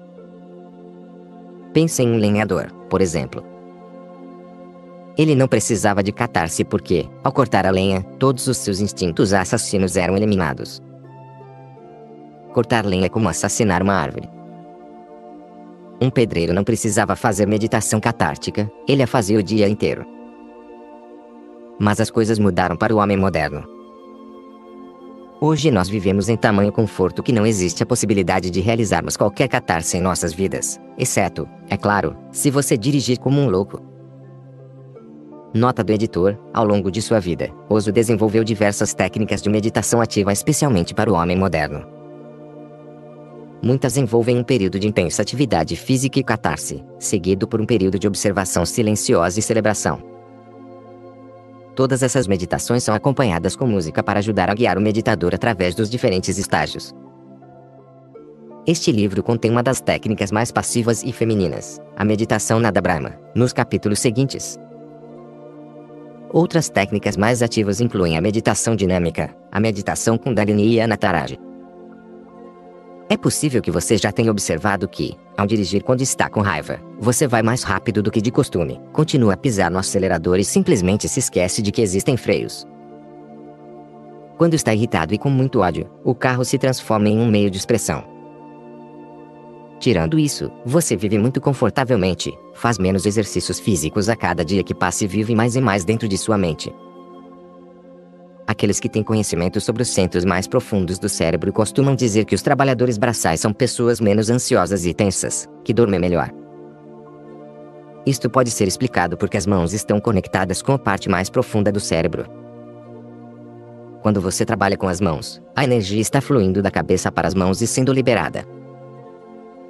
As pessoas que trabalham com as mãos não precisam de uma catarse, mas aquelas que realizam trabalhos essencialmente mentais precisam de muita catarse porque acumulam energia demais e não possuem uma saída ou abertura por onde ela possa ser liberada do corpo. Essa energia permanece dentro da mente o tempo todo, enlouquecendo-a. Contudo, em nossa cultura e sociedade, no escritório, na fábrica, no mercado traço, aqueles que trabalham com a mente são conhecidos como os cabeças, são os chefes, gerentes, diretores, presidentes. Já os que trabalham com as mãos são a mão de obra, há um significado pejorativo associado ao trabalho manual. Antigamente, não havia necessidade de catarse, porque a própria vida já era uma catarse. Hoje, porém, não é mais assim. Por isso inventei os métodos catárticos. Somente após executá-los você será capaz de sentar-se em silêncio, mas não antes. Eu também tenho insistido na ideia de celebrações como parte de suas meditações. Neste mundo onde a consciência reina, nada é mais útil do que celebrar. Celebrar é regar unir a planta. Preocupar-se ao oposto é cortar raízes. Meu conselho é ser feliz, dançar com seu silêncio. O momento está aí, aproveite-o. Por que pedir mais? Amanhã será um novo dia, mas este momento é o bastante. Então, por que não vivê-lo? É celebrá-lo, dividi-lo com outros, aproveitá-lo. Deixe-o transformar-se em uma canção, uma dança, um poema. Permita que seu silêncio seja criativo, faça algo com ele. Milhões de coisas se tornam possíveis, porque nada é mais criativo do que o silêncio. Não é preciso ser um grande mestre da pintura, um Picasso. Não é necessário ser um grande líder ou um grande poeta. Estas ambições de grandeza pertencem à mente e não ao silêncio. Mesmo que o resultado seja insignificante, pinte, escreva um poema, cante, dance um pouco, enfim, celebre e você verá que o momento seguinte trará mais silêncio. Quanto mais celebrar, mais receberá em troca. Quanto mais compartilhar, mais será capaz de receber. A cada momento esse movimento cresce. Se o momento seguinte nasce sempre do atual, então por que se preocupar com isso? Se o momento atual é um silêncio, como o momento seguinte poderia ser caótico? De onde o caos virá? O momento seguinte nascerá do momento atual. Se estiver feliz neste momento, como poderei estar infeliz no seguinte? Se quiser que o momento seguinte seja triste, então você precisa estar infeliz no momento atual, porque a infelicidade só gera mais infelicidade. Da mesma forma, somente a felicidade pode gerar felicidade. Não importa o que você queira colher no próximo momento, você deve plantá-lo imediatamente. Quando você permite que a preocupação exista, você começa a pensar que o caos também existirá, e ele virá, de fato, porque você mesmo já o trouxe. Você é obrigado a colher aquilo que plantou. Lembre-se disso, que é algo realmente estranho, quando você está triste. Nunca pensa que sua tristeza pode ser imaginária. Jamais encontrei uma pessoa triste que me dissesse que sua tristeza talvez fosse imaginária. A tristeza é absolutamente real, mas, e a felicidade? Imediatamente algo sai errado e você começa a pensar, talvez ela seja imaginária. Sempre que você está tenso, jamais pensa que sua tensão e angústia possam ser uma fantasia. Se pudesse, elas desapareceriam. Assim, se você pensa que seu silêncio e sua felicidade são imaginários, eles desaparecerão. Tudo o que se percebe como real torna-se real. Tudo o que se percebe como irreal torna-se real. Lembre-se de que você é o criador de todo o mundo a seu redor. É tão raro atingir um momento de felicidade total, não desperdice esse momento com pensamentos. Mas, se você não fizer nada, poderá ficar preocupado. Se não dançar, cantar, nem compartilhar, a possibilidade da preocupação estará sempre lá. A própria energia que poderia ser canalizada para algo criativo irá gerar essa preocupação. E isso criará novas tensões dentro de você. A energia tem que ser criativa. Se você não usá-la para a felicidade, a mesma energia será usada para gerar infelicidade. E como você tem hábitos tão arragados para infelicidade, o fluxo da energia provavelmente já se tornou bastante frouxo dentro de você. Para criar felicidade, você precisa fazer muito esforço. Assim, você terá que estar constantemente consciente e, sempre que houver um belo momento, deixe-o agarrá-lo, possuí-lo e aproveite-o em sua totalidade. Se fizer isto, será impossível que o momento seguinte seja diferente. Por que seria diferente? De onde viria? O tempo é criado dentro de você. Seu tempo não é o mesmo que o meu. Existem tantos tempos paralelos quanto existem mentes. Não existe um tempo único. Se houvesse, haveria dificuldades. Se assim fosse, não seria possível que alguém, nesta mísera raça humana, se tornasse o Buda, porque pertenceríamos todos ao mesmo tempo. Não, o tempo não é o mesmo para todos. Meu tempo vem de dentro de mim, em minha criatividade. Se este momento é belo e se o próximo nasce ainda mais belo, este é o meu tempo. Se este momento é triste para você, então um momento ainda mais triste nascerá dentro de você. Este é o seu tempo. Há milhões de linhas de tempo paralelas. Mas há pouquíssimas pessoas que existem fora do tempo, aquelas que atingiram anualmente. Essas pessoas não têm tempo porque não pensam a respeito do passado. O passado já foi e somente os tolos pensam nele. Quando algo se foi, passou, já não é mais. Há um mantra budista que diz Gati, Gati, para Gati, Swa, o que quer dizer passado, passado, totalmente passado, deixe-o queimar o passado é passado, o futuro ainda não chegou. Por que então se preocupar a respeito? Quando o momento chegar, você estará ali para encontrá-lo, não há motivo para ansiedade. Só o momento atual importa, puro, intenso, cheio de energia. Viva este momento. Se ele for feito de silêncio, seja grato. Se for de pura felicidade e contentamento, dê graças a Deus e tenha fé. Se tiver fé, ele crescerá.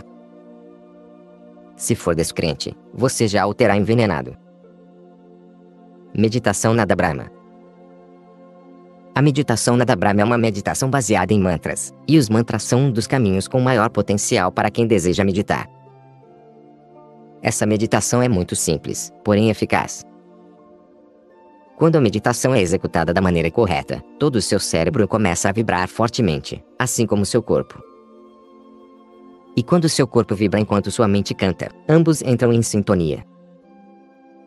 Surge então uma harmonia, em geral ausente, entre os dois.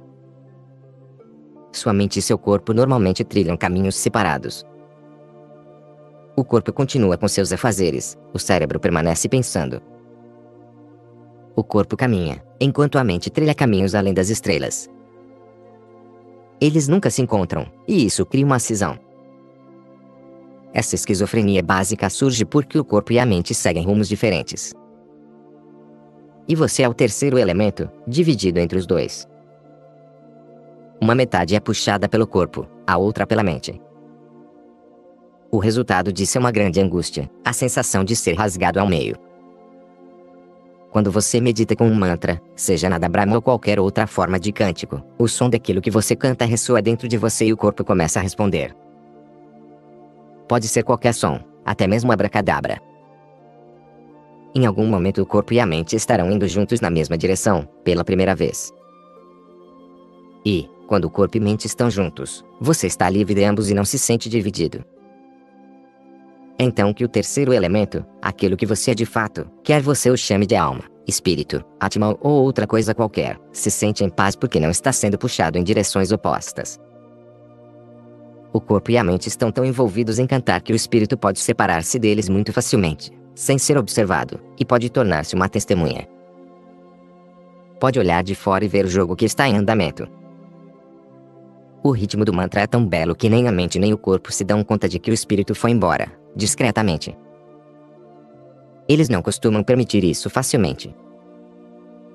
Quando estiver praticando a meditação nada Brahma, lembre-se disso, deixe que o corpo e a mente fiquem absolutamente juntos. Você, contudo, tem que se tornar um observador. Saia de ambos, gentilmente, lentamente, pela porta dos fundos, sem brigas, sem esforço. Este é o sentido da palavra êxtase, sair de si. Saia de si mesmo e observe. Você encontrará um estado cheio de paz. Cheio de silêncio, contentamento, uma bênção. Isto é tudo que há por trás dos cânticos. É o motivo pelo qual eles prevaleceram ao longo dos séculos. Nunca houve uma religião que não usasse cânticos e mantras. Há, contudo, um perigo. É preciso sair. Caso contrário, se você não se tornar um observador, você terá compreendido mal. Se você ficar preso à embriaguez do corpo e da mente, se seu espírito também ficar bêbado, nesse caso os cânticos serão inebriantes, intoxiantes. Serão cantigas de ninar, que lhe darão um bom sono e nada mais. Funcionarão como tranquilizantes. Isso é bom, e não há nada de errado aí, mas também não há qualquer valor real. Lembre-se, então, desta cilada, que deve ser evitada. Os cânticos são tão bonitos que talvez você queira se perder em meio a eles.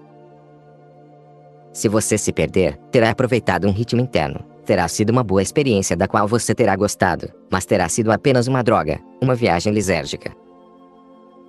Os cânticos provocam mudanças químicas no corpo não muito diferentes daquelas provocadas pela maconha ou pelo LSD. Um dia, quando as pesquisas sobre meditação houverem sido aprofundadas, será descoberto que os cânticos criam mudanças químicas, da mesma forma como o jejum também cria mudanças químicas. Depois do sétimo ou oitavo dia de jejum, a pessoa se sente enormemente alegre, flutuando, muito feliz sem motivo algum, como se um peso houvesse sido removido. Seu corpo está passando por uma mudança química. Sou contra o LSD, assim como sou contra jejuar. E se os cânticos forem usados como uma droga, também sou contra isso. Você não deve usar o som, o cântico, o mantra, como um elemento para intoxicar seu ser. Deixe que seja um intoxiante para o corpo e a mente, mas saia de dentro deles antes que você seja afetado. Fique de fora e observe. Você verá o corpo balançando, a mente em paz extrema e muito calma. Observe de fora, alerta como uma chama. Lembre-se, se você dormir, não será meditação. Meditação significa percepção e estado de alerta. Instruções para meditação Nada Brahma. Nada Brahma é uma antiga técnica tibetana, originalmente praticada nas primeiras horas da manhã. Pode ser praticada a qualquer hora do dia, a sós ou acompanhado, mas seu estômago deverá estar vazio e você deverá permanecer inativo durante pelo menos 15 minutos após a meditação. A meditação dura uma hora e tem três estágios. Você recebe junto com este livro um CD para ajudá-lo a meditar. Primeiro estágio, 30 minutos. Sente-se em uma posição relaxada, com seus olhos e seus lábios cerrados. Comece a emitir um som, suficientemente alto para ser percebido por outras pessoas e para criar uma vibração em todo o seu corpo. Se quiser, visualize um vaso ou um tubo vazio, preenchido apenas com as vibrações desse som. Haverá um ponto em que o som continuará por conta própria e você se tornará o ouvinte. Não é necessário fazer nenhuma respiração especial e você pode alterar o tom ou mover seu corpo suave e lentamente caso queira. Segundo estágio, 15 minutos. Este segundo estágio é dividido em duas sessões de 7 minutos e meio. Na primeira metade, mova as mãos, palmas para cima, fazendo um movimento circular. Começando no centro do abdômen, cerca de quatro dedos abaixo do umbigo, as duas mãos devem mover-se para frente e depois separar-se, fazendo dois círculos largos que se espelhem à esquerda e à direita. O movimento deve ser tão lento que em alguns momentos pareça não haver movimento algum. Sinta a energia fluindo de você para o universo, Após 7 minutos e meio, vire a palma das mãos para baixo e comece a movê-las na direção oposta. Agora, as mãos irão aproximar-se ao chegar perto do centro do abdômen e irão separar-se, fazendo um círculo para fora na direção dos lados do corpo. Sinta a energia entrando em você. Assim como no primeiro estágio, não reprima eventuais movimentos suaves e lentos do restante do corpo. Terceiro estágio, 15 minutos. Sente-se ou deite absolutamente quieto e imóvel. Observação importante: ao praticar este estágio ouvindo o CD que acompanha este livro, você perceberá que a terceira faixa do CD é silenciosa, não tocando qualquer música. Ao final dos 15 minutos de silêncio desta faixa, você ouvirá o som de três sinos marcando o final deste estágio. Nada Brahma para casais. O casal deve sentar-se de frente um para o outro, ambos cobertos por um lençol e segurando as mãos em posição cruzada. É melhor não usar nenhuma outra roupa. Ilumine o quarto apenas com quatro pequenas velas e queime um incenso que deverá ser destinado exclusivamente a essa meditação. Fechem seus olhos e, juntos, imitam um som durante 30 minutos. Após algum tempo, vocês poderão sentir as energias se encontrarem, se juntarem e se unirem. Conheça outro título do autor: O Livro da Transformação. As histórias e parábolas desse livro são ferramentas para a autodescoberta. Cada uma delas aponta para um caminho de renovação e mudança acessível a cada um de nós. São ensinamentos preciosos que nos instigam a buscar a verdade dentro de nós mesmos e alimentar a nossa percepção. O livro da transformação utiliza as mais tradicionais fontes de sabedoria do mundo. A história sobre a paixão e o amor de Jesus, assim como sobre a pureza e a sabedoria de Buda. E como essas importantes lições são contadas de forma simples mas contundente, elas tocam fundo nossos corações. Para maiores informações em português sobre Ozo, visite o site www.ozo.com. Este site tem informações completas em diferentes línguas sobre as meditações, livros e fitas do Ozo. Através dele você poderá conhecer o Ozo Meditation Resort, consultar o calendário de cursos que ele oferece e ler pequenos trechos das palestras de Ozo. Oso Internacional barra New York e-mail, osointernacional arroba osointernacional.com www.oso.com barra osointernacional Meditation Resort situado em Pune, Índia. O resort de meditação da Oso Comune Internacional é um lugar ideal para relaxar das tensões do dia a dia e nutrir a alma. Situado em um belo campus, oferece múltiplas possibilidades para o relaxamento e para encontrar a si mesmo. Maiores informações no site www.oso.com. Obrigado por ter escutado até aqui. Esperamos que tenha gostado. Então já deixe o seu like e nos siga. Abraço.